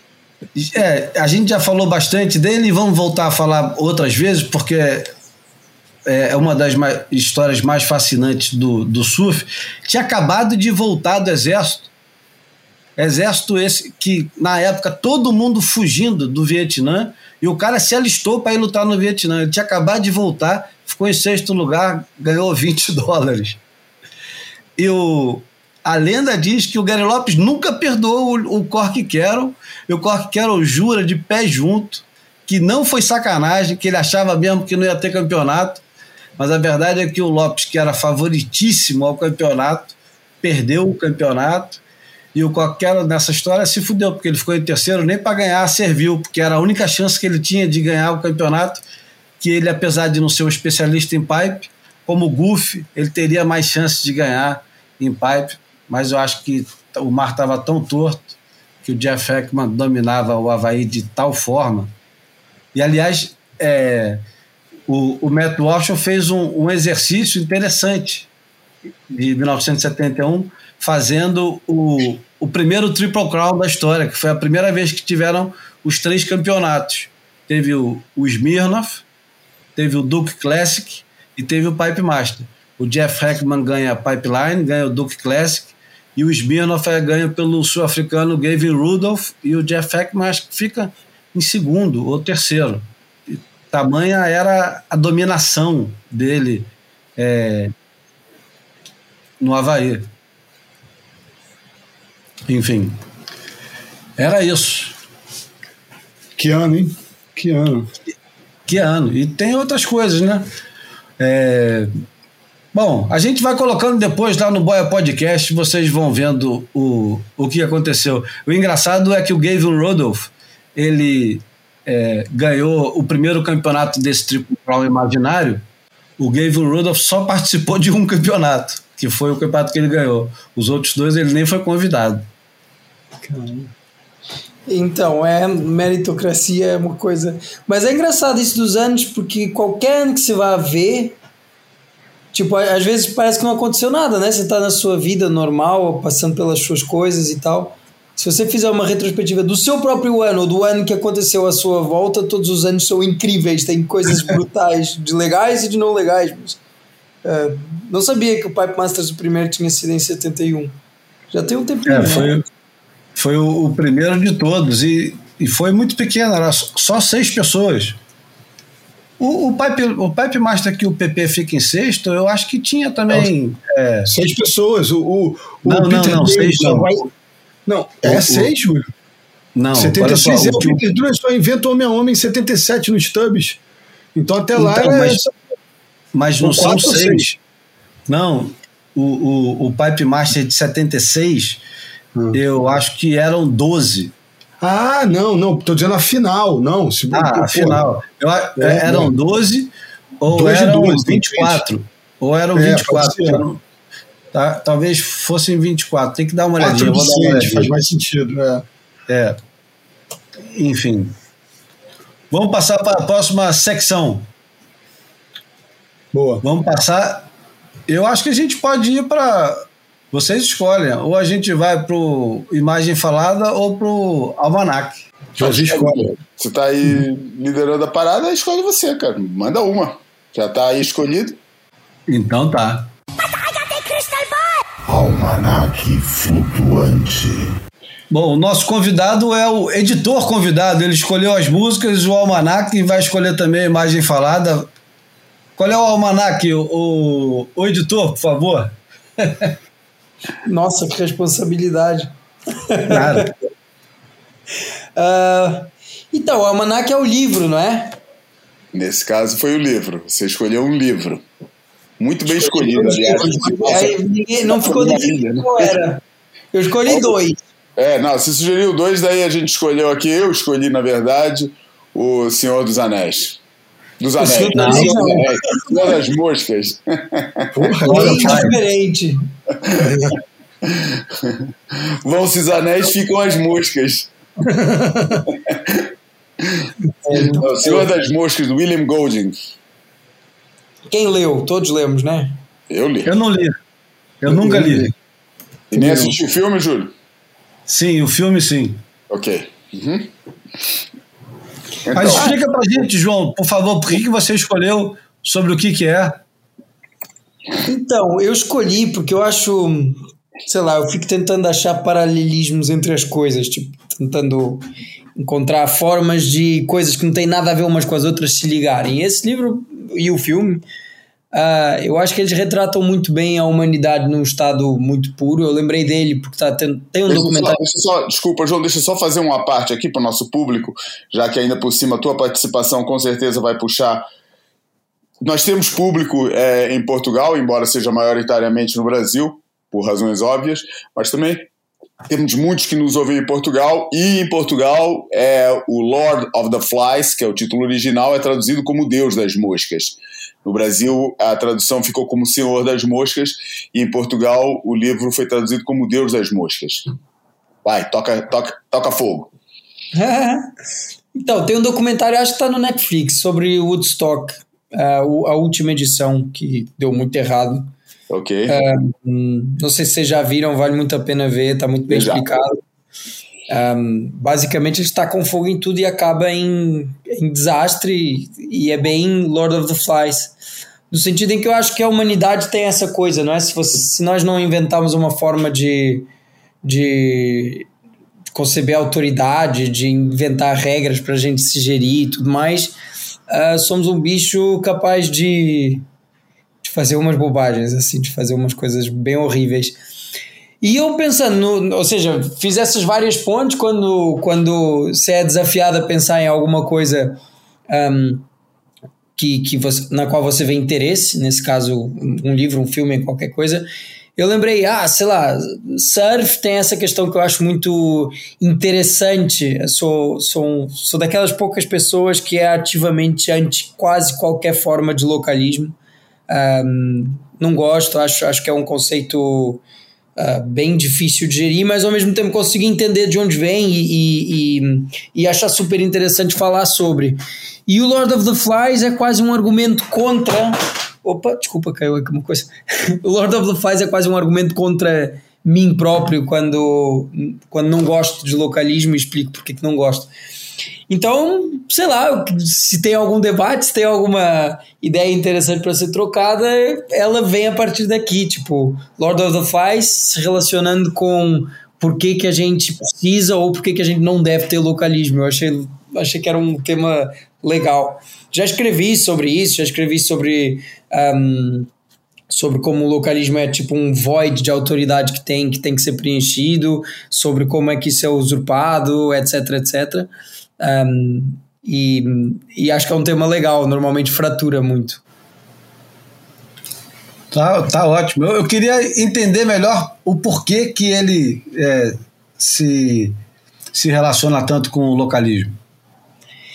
Então, se você deixar um, um, um, bando de mais ou menos iguais num lugar, que nem é o caso do Lord of the Flies, não é? São, são aquelas crianças que são uh, que, que, acabam naquela ilha, infelizmente tem lá um desastre de avião e tudo mais, e são largadas naquela ilha e ficam um bando de crianças, que eu acho que o que ele quer representar, o autor o que ele quer realmente mostrar é todos somos uma espécie de crianças um, no nosso estado mais, mais natural, ele, ele retratou como crianças para a gente ir lendo o livro tranquilamente, sem se sentir tão atacado, embora para bom entendedor meia palavra basta, ele está falando de todos nós, não é?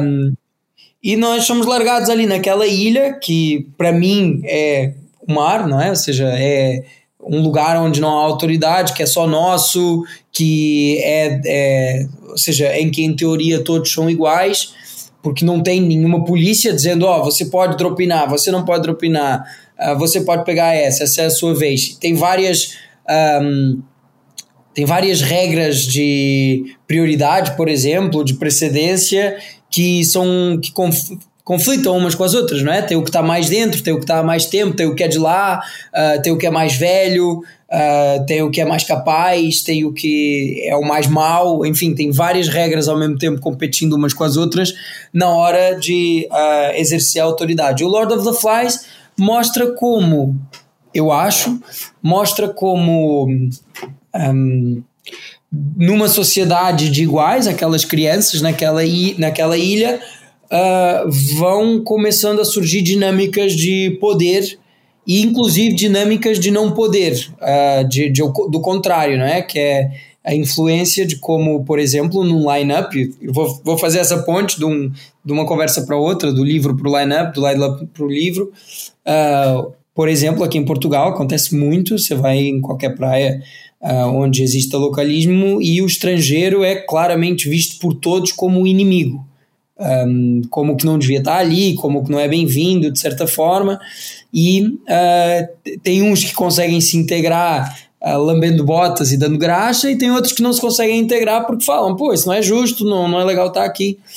Um, e como, como todos nós, não é? Que temos praias que são as praias da nossa infância e tudo mais, já tivemos em situações em que estamos de um lado do, do, do discurso ou estamos do outro. Somos as pessoas que é dali e que têm uma escolha a fazer quando vem uma onda boa e você diz, ó, oh, essa é minha ou não é minha, com base em que regras, com base em quê, uh, e vem uma onda boa num lugar de onde você não é. Um, e, e você também tem que, de certa forma, escolher uh, dizer, não, essa é desse cara que é, que é daqui, mas está sendo um, um autêntico animal dentro d'água ou essa é minha porque eu estou aqui há mais tempo e bora. E, e assumo as consequências de depois ter metade um line-up gritando comigo. Um, por, porque ou com razão ou sem, sei lá. Que é uma questão do que está certo e o que está errado. E o Lord of the Flies para mim representa isso, ele é um ele é uma forma de de mostrar como é que a autoridade se constrói num lugar em que não tem uma autoridade vinda de cima, né? Acho que é por aí que eu tentei. Entendi. É interessante, vou até aproveitar então, vou dar outro cavalo de pau daqueles típicos do Boia e mencionar o Sunday Joint dessa semana, que para variar tá muito bom. E o, o Matt Walsh faz a seguinte pergunta. É, ele, aliás, ele não faz a pergunta, ele afirma que o, o surf, é, surf is no longer hip, ou seja, ele não é mais bacana, legal, cool. E aí começa a fazer essa pergunta, mas afinal de contas, que, será que cool é a mesma coisa que, que legal? E será que a gente precisa disso? E quando que o surf foi é, hip de verdade? E hip aqui manda direto para aquela palavrinha irritante, hipster, né? E ele, ele faz esse, esse diálogo com, com as coisas que ele leu, coloca lá os links para todos os lugares que você tem é, algumas respostas e, e algumas perguntas também. E ele deixa um texto que é. Vou compartilhar com vocês, porque eu achei muito bom. Botei. Joguei, como sempre, no Google Translate para não ficar naquele tati-bitati tentando traduzir na hora. E é um texto que não é dele, mas que ele julga que responde um pouco é, o que interessa nessa história sobre ser hip, ser legal ser cool, né? ou estar na moda, enfim. E é um texto do Steve Pesman, que, como todos sabem, é editor do Surfers Journal, foi editor da revista Surfer durante muito tempo, e ele diz o seguinte: nenhuma violação contra qualquer relato da história do surf é cometida ao apontar que eras, movimentos ou movimentos inovadores e campeões são formas secundárias em que o surf se define e se distingue. O que mais conta, a única coisa que conta no final é o cenário do oceano, ou seja, é o, é o oceano, né? a cena do oceano. O esporte está ligado ao, à orla de uma força natural tão vasta que pode drenar a energia de uma tempestade uivante do tamanho de um continente, refiná-la e entregá-la dez dias e três mil milhas depois em uma procissão oceânica suave e elegante. Por alguns segundos de cada vez, conseguimos navegar nessa corrente. A história do surf é tantos. É... Aí eu me fudi, porque banner não tem não tem tradução, tantos banners e serpentinas. Que, que diabos ah, é o. Confete serpentina mesmo. Não, banner não pode ser banner aqui. Bandeiras e serpentinas, cara. Pronto, tá bom. Eu acho que é por aí. É. A história do surf é, são tantas bandeiras e serpentinas, né? aqui talvez no Streamers não é tanto serpentina, né? Acenando a partir desse único e incrível fato natural. Mal traduzido, porque o, Google Translate não tem a, a sensibilidade que, que nós teríamos para fazer a, a, a, tradução correta, mas eu acho que o recado está meio dado aqui nessa história. Nossa, está lindíssimo. Esse texto é lindo. A Steve Pesman é, porra, é demais. E aliás, já que eu falei do Pesman e, e que ele foi editor da Surfer, eu fui fuxicar lá na, na Surfer em 1971 e você tem uma capa, cara, do cara descendo uma onda de body surf, pegando onda de peito, sem prancha. Em 1971, no, eu vou até dizer qual é a capa e qual é a. Aqui, ó. É a é o quinto fascículo da, da 12 edição da Surfer, porque a Surfer foi lançada em 60, né? Então essa já era a 12 edição e esse é o é, quinto fascículo.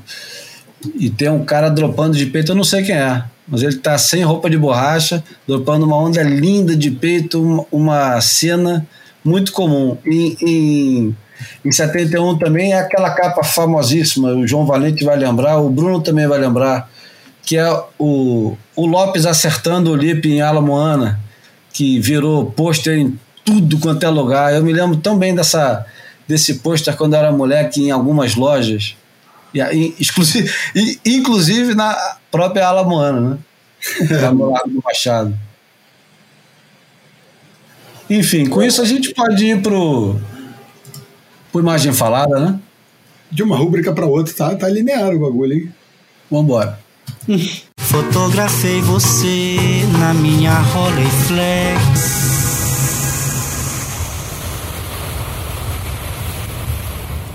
Joãozinho, a bola tá contigo. Você escolheu a imagem. Você descreve, por favor. Então, eu não sei se vocês seguem essa página de Instagram. Acho, sei lá, ela é um. Deve ser a, a melhor página que tem minimamente relacionada com surf, eu acho, agora, para mim. Um, dessas coisas mais old school e tal, porque, enfim, eles põem uns, umas imagens muito clássicas uh, de tudo que era exploração minimamente relacionada com o mar e com, enfim, com aventuras. Um, é, das páginas que eu mais gosto de, de seguir, agora que o Instagram está tão chato. um, e eu tava. Cara, não tinha uma imagem icônica que eu quiser. Aliás, eu tinha, tava nessa página uma imagem de um cara num veleiro pondo o pé num golfinho que estava saindo de dentro d'água, assim, uma coisa preto e branco também. Aí eu não achei a imagem, porque eu queria. Achei que era uma imagem interessante para comentar sobre como hoje é, é a minha geração, não é? A geração woke, essas coisas que comentam sobre o certo e errado com uma facilidade muito grande. O que que se ganha, o que que se perde com isso? Eu acho que era um tema legal de se falar, mas aí não encontrei a imagem. Não, não achei o cara com o pé no golfinho. Talvez a geração woke tenha conseguido tirar a foto da página e desapareceu para sempre. mas um, a foto era linda. Mas aí achei essa que é uma galera fazendo produção com uma câmera de verdade num jeep no meio do mato, em filme, provavelmente, não faço ideia. Ou seja, eles falam aqui, uh, do, é o David Attenborough em 1980, um, alguns em África, provavelmente isso.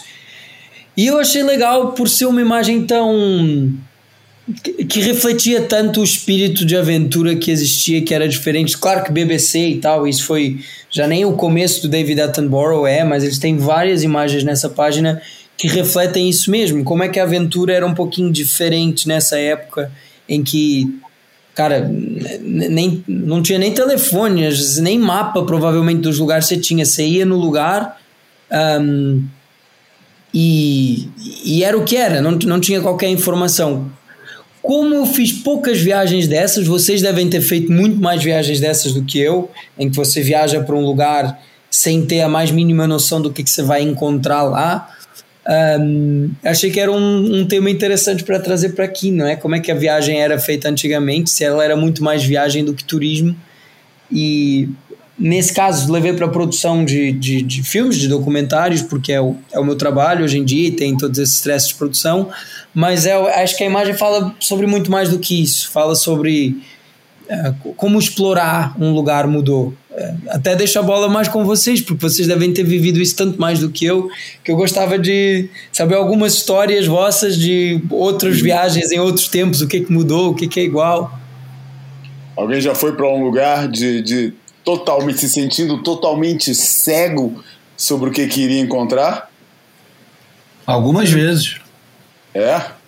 É, mas eh, antes eu queria dizer que o, o nome da conta é Equator, né? Equador em inglês é Equator. É, é uma conta de Instagram legal pra caramba. Eu, fui, eu não conhecia, não seguia, passei a seguir hoje. Eu também, e... passei a seguir hoje. É muito legal e tem pano para mangas para ser explorado aqui, cara. Não, e, e é, não é qualquer um que está ali filmando, né? É o principal documentarista de, de, vida selvagem de sempre, né? O David Attenborough. E, e, e esse era um programa que a BBC contratou ele para fazer, chamado Zoo Quest. Então ele tinha que é, viajar o mundo inteiro e achar o, os animais para o zoológico de Londres. E falando em geração woke, né, hoje o, o zoológico é um lugar tenebroso, né, que mexe com, com, com, os nossos brios, porque prende os animais e tal. Mas nós somos da geração que cresceu visitando encantados, né, com, principalmente como criança, o, os é, zoológicos. Hoje em dia. É, e o David Attenborough é, é sei lá, é a minha maior referência enquanto apresentador de seja lá o que for, continua a ser ele. E ele contribuiu para isso, e hoje em dia ele está na frente da sustentabilidade. É engraçado como um, as pessoas mudam com os valores, não é ao contrário. um, Exato. E na, na legenda da foto diz que é 1980, mas se de fato é, é gravando esse documentário, o documentário foi gravado entre 54 e 63, ou seja, joga bem lá para trás, né? E, e tem disponível, se você buscar no, no YouTube, tem disponível. E aliás, tem um documentário sobre o Dave Attenborough, é, que é fantástico, tem no Netflix, né? É, exatamente, muito bom. E o irmão dele é cineasta também, né? Richard. É, o Richard Attenborough, é verdade. Também é. é. Outra coisa que essa imagem me remete é: imagina se hoje em dia você vai para Marrocos, que é aqui do lado, um, e você tem medo de andar com o seu material na rua, porque tem algumas coisas, você fica desconfiado, fica desconfortável. Uh, se você tem os filmes que você tem de baterias, cartões, máquinas que aquecem, máquinas que uh, não, não ligam para algum problema, problema de firmware, tem todos esses problemas. Imagina nessa altura você filmando com com esse tipo de material que era em filme, uh, que não tinha, ou seja, funcionava de formas completamente diferentes e você tinha que levar isso para lugares sobre os quais você não tinha informação nenhuma.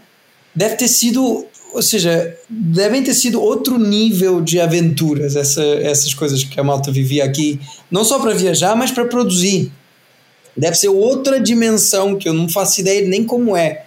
Ah, sim, cara. Porra, e eu. Cara, eu, eu acho que desde o início, quando a gente falou do norte da África e com as experiências tão ecléticas do Joãozinho, esse episódio é, porra, é uma homenagem, é, sem a gente perceber, ao Tito Rosenberg, cara. Eu já tô com saudade dele, tô ficando com mais. Que aliás está na página do Equator, né?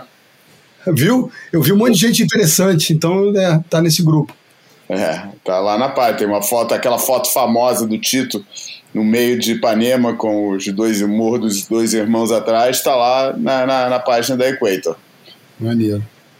E podia estar uma porrada das fotos de viagem dele, que são das melhores fotos de viagem que existem, pra gente é ficar olhando. Talvez Totalmente nesse espírito, né? Totalmente nesse espírito. Outra, essa semana com quem que eu falei? Ah, tava com o Lipe, cara. Foi com o Lipe? Cara, não sei com quem que eu falei essa, é, é, há pouco tempo atrás, agora, por esses dias, cara, que me falou que o Tito tava vindo morar, tava tentando, tava tentando vir morar em Portugal de novo, cara. Olha, é, por que de novo? Ele já ah, morou foi, em foi com o tal do. Foi com o vovô Lopes, o cara que me falou isso, cara. É, ah. que ele também quer fazer um documentário sobre o Tito e me falou que, que o Tito estava tentando vir morar. Eu achei estranho, mas também não é totalmente estranho, não, não, não era nada que, é, que, que, que, não fizesse sentido. É vero. É, mas tem conexões com, com, com a parte básica ali francesa, né? É, e ah. tal, mas eu acho, né? Acho que a certa altura você quer calor, né, cara? na capa no frio. Né? Mas ah, enfim, aí, falo, tempo, né? Tem, tem, tem, outros atrativos que faz todo sentido com, com, com, com, a alma que a gente conhece do nosso companheiro, saudoso companheiro aqui do Boia. Já faz tempo que não, que não, que não aparece por aqui. É verdade, vamos convidá-lo de novo. Vamos convidar, vamos convidar para ele comer. Pô, esse, esse, essa página do Equator, que aliás vai ficar surpreendida porque Provavelmente amanhã vai ter mais 13 seguidores, todos do Brasil, né? Porque vale a pena mesmo, cara. É, é, é fantástica a página. É. Vale a pena mesmo explorar essa página, cara. Aliás, Bom, a gente vai. vai ser, eu, eu, eu, prevejo que essa página vai ser assim um, um, uma, uma, uma fonte de imagens faladas pra gente, cara. um manancial de, de imagens faladas. Verdade, verdade. Mas o Valente perguntou se já tinha viajado para algum lugar sem ter a menor ideia do que vai achar do outro lado. É, é essa pergunta pro Tito é até sacanagem, porque ele, é, ele vai dizer falando que. Para nós, os normais. Então, para mim, eu vou te falar, quando comecei nesse negócio de viajar de surf, a primeira viagem que eu faço para pegar onda, só para pegar onda, é para um lugar desse, que eu não faço a menor ideia do que vou achar, do que, que tem do outro lado e e pronto, foi descoberta. Não vou dizer onde é, mas é, até achar a pessoa que ia me receber lá e que nem sabia que eu ia porque não tinha como avisar, né? Naquela época era por telefone, e aí, porra, acaba não ligando, vou, aparece lá, então eu apareci. Só que se aparece seis meses depois, né? Tá arriscado o cara nem lembrar do teu nome. Aparece lá, pois é, cheguei, tô aí. E, e outra, mas duas outras vezes eu, eu passei por isso. Uma, aliás, três vezes. Uma, uma no Panamá, em Bocas del Toro, porque eu tinha ouvido falar e nunca tinha ido e não tinha referência nenhuma, só sabia que talvez tivesse onda boa e alguém tinha pego onda boa e tal, não sei o que, mas todo mundo falava que era roubada, que era muito melhor ir para Catalina, que Catalina sempre tinha onda. E em Bocas del Toro eu fui parar lá, porra, no meio do mato e, e foi muito bom, me diverti pra caramba. Surfei a onda que todo mundo hoje vai fazer vídeo lá naquele beach break. Eu surfei aquele beach break sozinho muitas vezes. E, aliás, muitas vezes completamente insurfável. Só que como quem vem do Rio de Janeiro, e principalmente quem vem da zona sul do Rio, está tão acostumado a surfar onda ruim, que se você encontra uma onda parecida com a onda ruim que você está acostumado, já é familiar, você acaba insistindo. E nesse caso aí, é, valeu. E a outra viagem que eu fiz também, que foi muito no escuro, apesar de ter o, o Surf Report da Surfer, e aliás, vou até explicar o que é o Surf Report da Surfer. Aliás, Valente, explica aí o que é o Surf Report da Surfer para os mais jovens, inclusive para o Cup, que não deve saber. O Surf Report, cara, é uma publicação especial da Surfer, muito mais cara de assinar do que a Surfer, eu não lembro quanto é que era, mas eu ficava espantado, né? Porque a Surfer era a Surfer, aquela revista recheada de foto e coisa bonita que tinha, e que, e que custava muito mais barato do que você assinar o Surfer Report. O Surfer Report era uma edição que eles faziam, que eu não lembro quantas vezes por ano saía, e era quase uma folha de papel ao maço, pouco mais do que isso, quatro, quatro páginas no máximo, com. Amarela. A, amarela, exatamente, a preto e branco, e que trazia é, como é que o mar tinha se comportado em vários locais do mundo, a maioria dos locais conhecidos na época, que estavam na época no mapa do surf, é, para as pessoas terem uma noção se estava dando onda, se não estava, é, como é que era, para tirarem as suas conclusões baseado nos relatos que os caras faziam do passado é, falando, tipo, porra, deu onda. O mês passado deu onda. Deu onda Não, mas calma, João, João, peraí, calma. Vamos lá. O, o Surf Report era, antes de mais nada, e acima de tudo, era um, era um guia. Era um guia de lugares que inóspitos.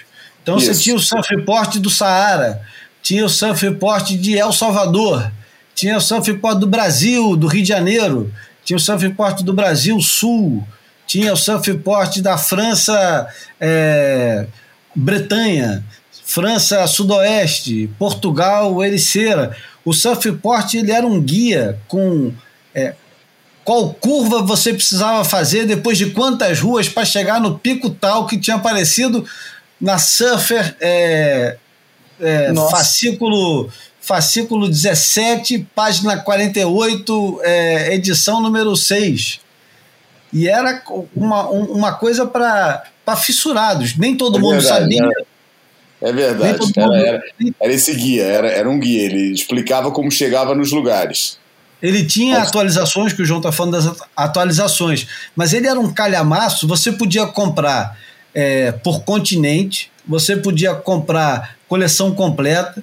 E eu tinha um amigo que tinha a coleção completa, ele tinha comprado a porra toda, que era um, um catálogo da Telerge. Se alguém tiver mais de 40 anos, vai lembrar o que, que era um catálogo. O catálogo da Telerge, o, o número do telefone de todo mundo que morava na cidade do Rio de Janeiro. Páginas e, amarelas e essas coisas. Isso, essas coisas. Enfim, um catálogo um livro grande, que era até com a, aqueles buraquinhos que a gente fazia no, no canto da página para colocar num fichário, né? E a Surfer vendia isso. É, e todo mundo, todo mundo. Quem podia comprava, né? Quem não podia, pô, ia esperava para descobrir. E isso era atualizado com cartas de pessoas que iam enviando, né? Imagina a confiança que você precisa ter. O cara fala: Eu tive é, no sul é, da Nicarágua em, no mês tal e peguei altas ondas nessa praia. Eu cheguei nessa praia, peguei um ônibus em algum lugar, ou senão aluguei um carro, fui até tal. Você tem que pedir para abrir a porta da fazenda, o dono chama Manuel. E era assim, de verdade. É verdade. Tinha o nome do cara que você tinha que falar, tinha quantas ruas você precisava dobrar, quantos, quantas milhas você precisava andar para chegar. É, e eu tinha, quando eu fui para El Salvador em 93, o Fred Dorei já tinha ido, tinha falado que eu precisava ir, que era o pico dos sonhos e tal, não tinha ninguém. Eu falei, eu vou lá. E arrumei um self-port para levar. Um amigo meu tinha e eu levei. Mas a verdade é que quando você chega num lugar como era El Salvador no início dos anos 90 e você não quer surfar só nos picos que todo mundo surfa, é mesmo completamente escuro, cara. Você vai e você sabe que teve uma guerra civil, você sabe que pode dar merda a qualquer momento, você vê os caras todos com. Você vai no, no, no no posto de gasolina ou no supermercado. No supermercado não, porque não tinha supermercado no armazém para comprar comida ou no posto de gasolina para botar gasolina. E as pessoas estão armadas de escopeta. E você vê exercício do, do exército nas ruas, os caras marchando no meio. Enfim, é, e era. A, a gente pegava o surfport e falava: vamos tentar surfar nesse pico aqui que diz que nessa condição é bom. E a gente seguia é, ipsis literis o que mandava o surfport, chegava no lugar, nem sempre estava bom, né? na maioria das vezes está uma merda, mas você vai pela aventura, né? E não tem nada melhor, na, na, na verdade, não tem nada melhor na, na, nas aventuras, na, nas viagens de surf, do que você errar várias vezes um lugar e finalmente, depois de um dia de merda, daqueles dias horríveis, que você dirige para cima e para baixo, você achar uma onda no, no final do arco-íris, né? Igual aquele meme que tem. No final da, do arco-íris tem um baldinho de cerveja gelada. É isso. No final do arco-íris, quando você acha uma onda e, porra, pode pegar duas, três horas de onda e depois fazer o que você é, tiver que fazer. Subscrevo totalmente. Não é? É a é melhor bom, né? coisa. E, e, o erro só vai valorizando a onda, né? Às vezes a onda não tá nem lá grandes coisas, mas você já se fudeu tanto que a onda fica até melhor. É, a sua expectativa vai baixinha, né? Aí você chega. Ah, até tem umas. Então, como até tem umas tão altas. Enfim, acho que a gente já pode ir pra porta, né? Estão quase duas horas de programa. Porra. Bela prosa. O, Ô Joãozinho, qual é a música que você escolheu para terminar? A música do Strauss. É, então, vamos lá pôr todo mundo para dormir. eu tô brincando, é brincadeira. Eu, eu, eu acho lindo. É, vem dos meus tempos de menos música do mundo e mais música da Alemanha e da Itália e da Áustria. Uh, que era os tempos da música clássica. Mas vamos deixar a coisa mais eclética. É, é, é, um líder, que são, são tipo. Um líder é uma canção, basicamente traduz assim: é uma canção. Um, não estou falando nenhuma besteira do, do Strauss. Deixa eu, deixa eu confirmar. Nossa, que agora até fiquei com, com medo de estar tá falando alguma coisa muito errada. Um, Exato, do Strauss, que quem canta nesse caso é o Kaufmann, ele, ele é um tenor alemão que, que é a mesma voz que eu, ou seja, é a mesma altura de voz. E eu cantei essa, esse líder no, na minha prova final no conservatório, quando fui embora de lá. Nunca cantei direito, nunca senti que fizesse juiz a, a, ao temaço que é, a, a música linda que é, mas mas um, sempre adorei, ou seja, foi uma coisa que, que, eu, que eu acabei por não conseguir fazer direito, mas que sempre achei que era das peças mais bonitas que eu pude aprender enquanto estudei canto, e é isso. Tá, mas eu queria que você explicasse um pouquinho mais. É, você sabe um pouco mais dessa obra específica do Strauss? Como é que é o nome do.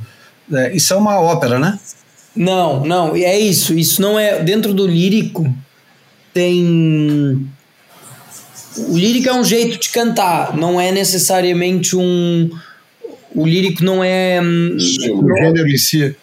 Exato, ou seja, o gênero pode, pode ser uma ópera, que no fundo é um teatro, pode ser pode ser esse tipo de canções, pode ser canto de igreja, pode ser várias coisas. Isso é tipo um, uma canção mesmo, uh, que era feita muitas vezes com só com piano e voz, um, dessa escola mais tardia, alemã, um, que que, que, enfim, que, que, é, que é suposto ser assim muito, muito linda, não é nada dramático. Aliás, o, o que ele está falando, ele está falando, está descrevendo uma manhã, Morgan é manhã, um, então ela é toda muito contemplativa e tal.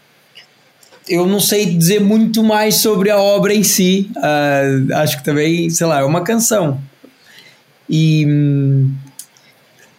o que, eu, o que eu sei falar é sobre como é que, como é que ela apareceu, porque que eu quis tanto cantar ela. Eu ouvi, ouvi um, um aluno numa outra audição que a gente estava tendo de canto cantar essa, essa peça e, e fiquei apaixonado. A única coisa que aconteceu foi que eu não consegui depois fazer ela direito.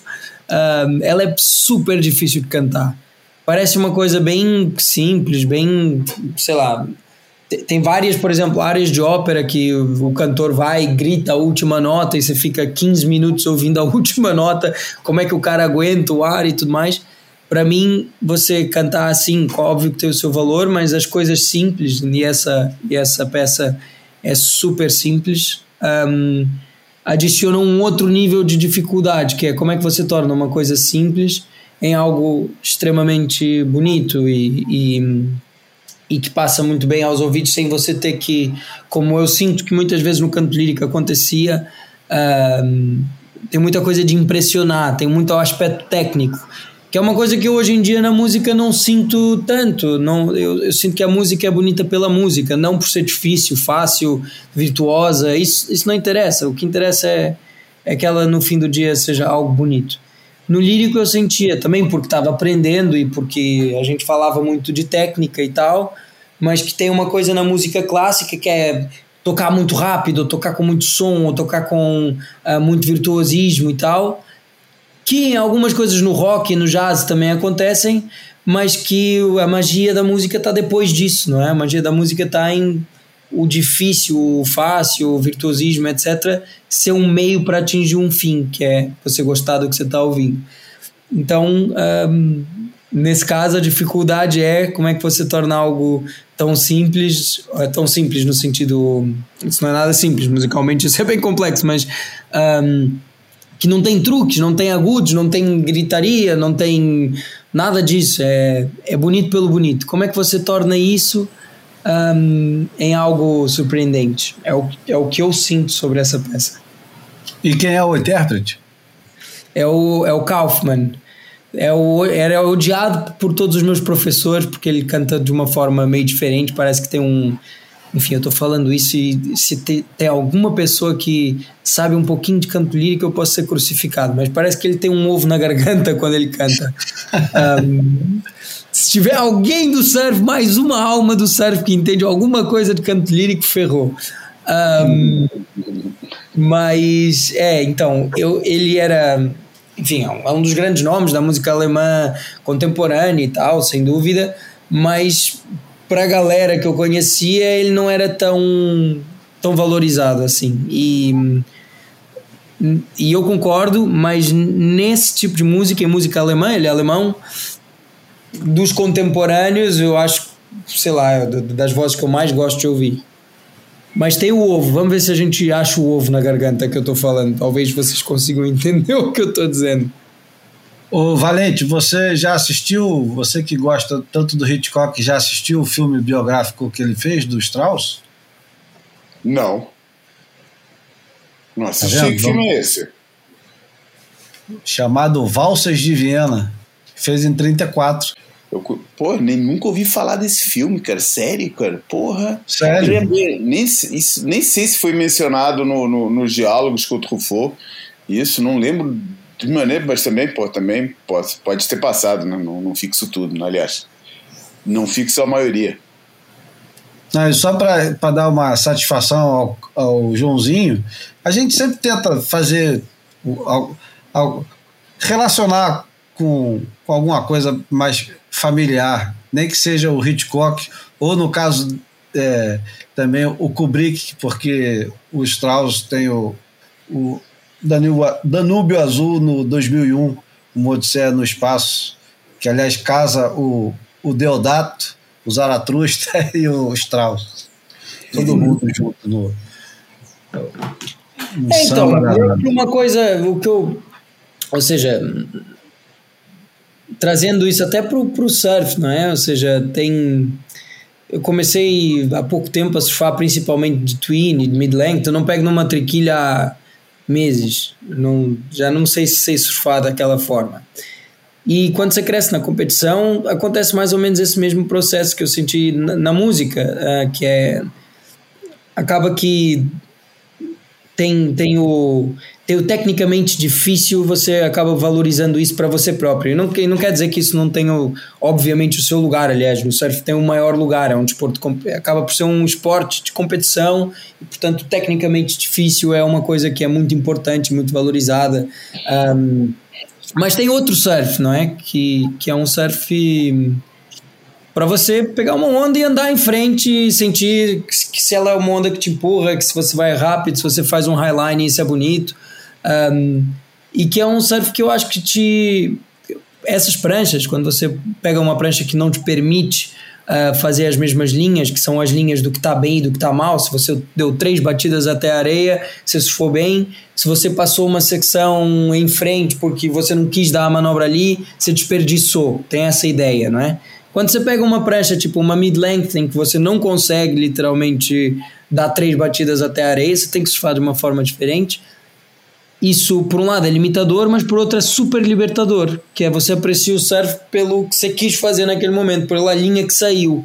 E na música eu senti muito isso, essa, essa canção, essa, esse tema aqui, ele foi quase que o primeiro momento em que eu ainda era aluno, ainda era estava estudando, mas que eu senti isso, que é a dificuldade disso não está nos truques, a dificuldade disso está em você conseguir fazer vou usar um paralelismo, mas fazer uma linha que você se divertiu fazendo.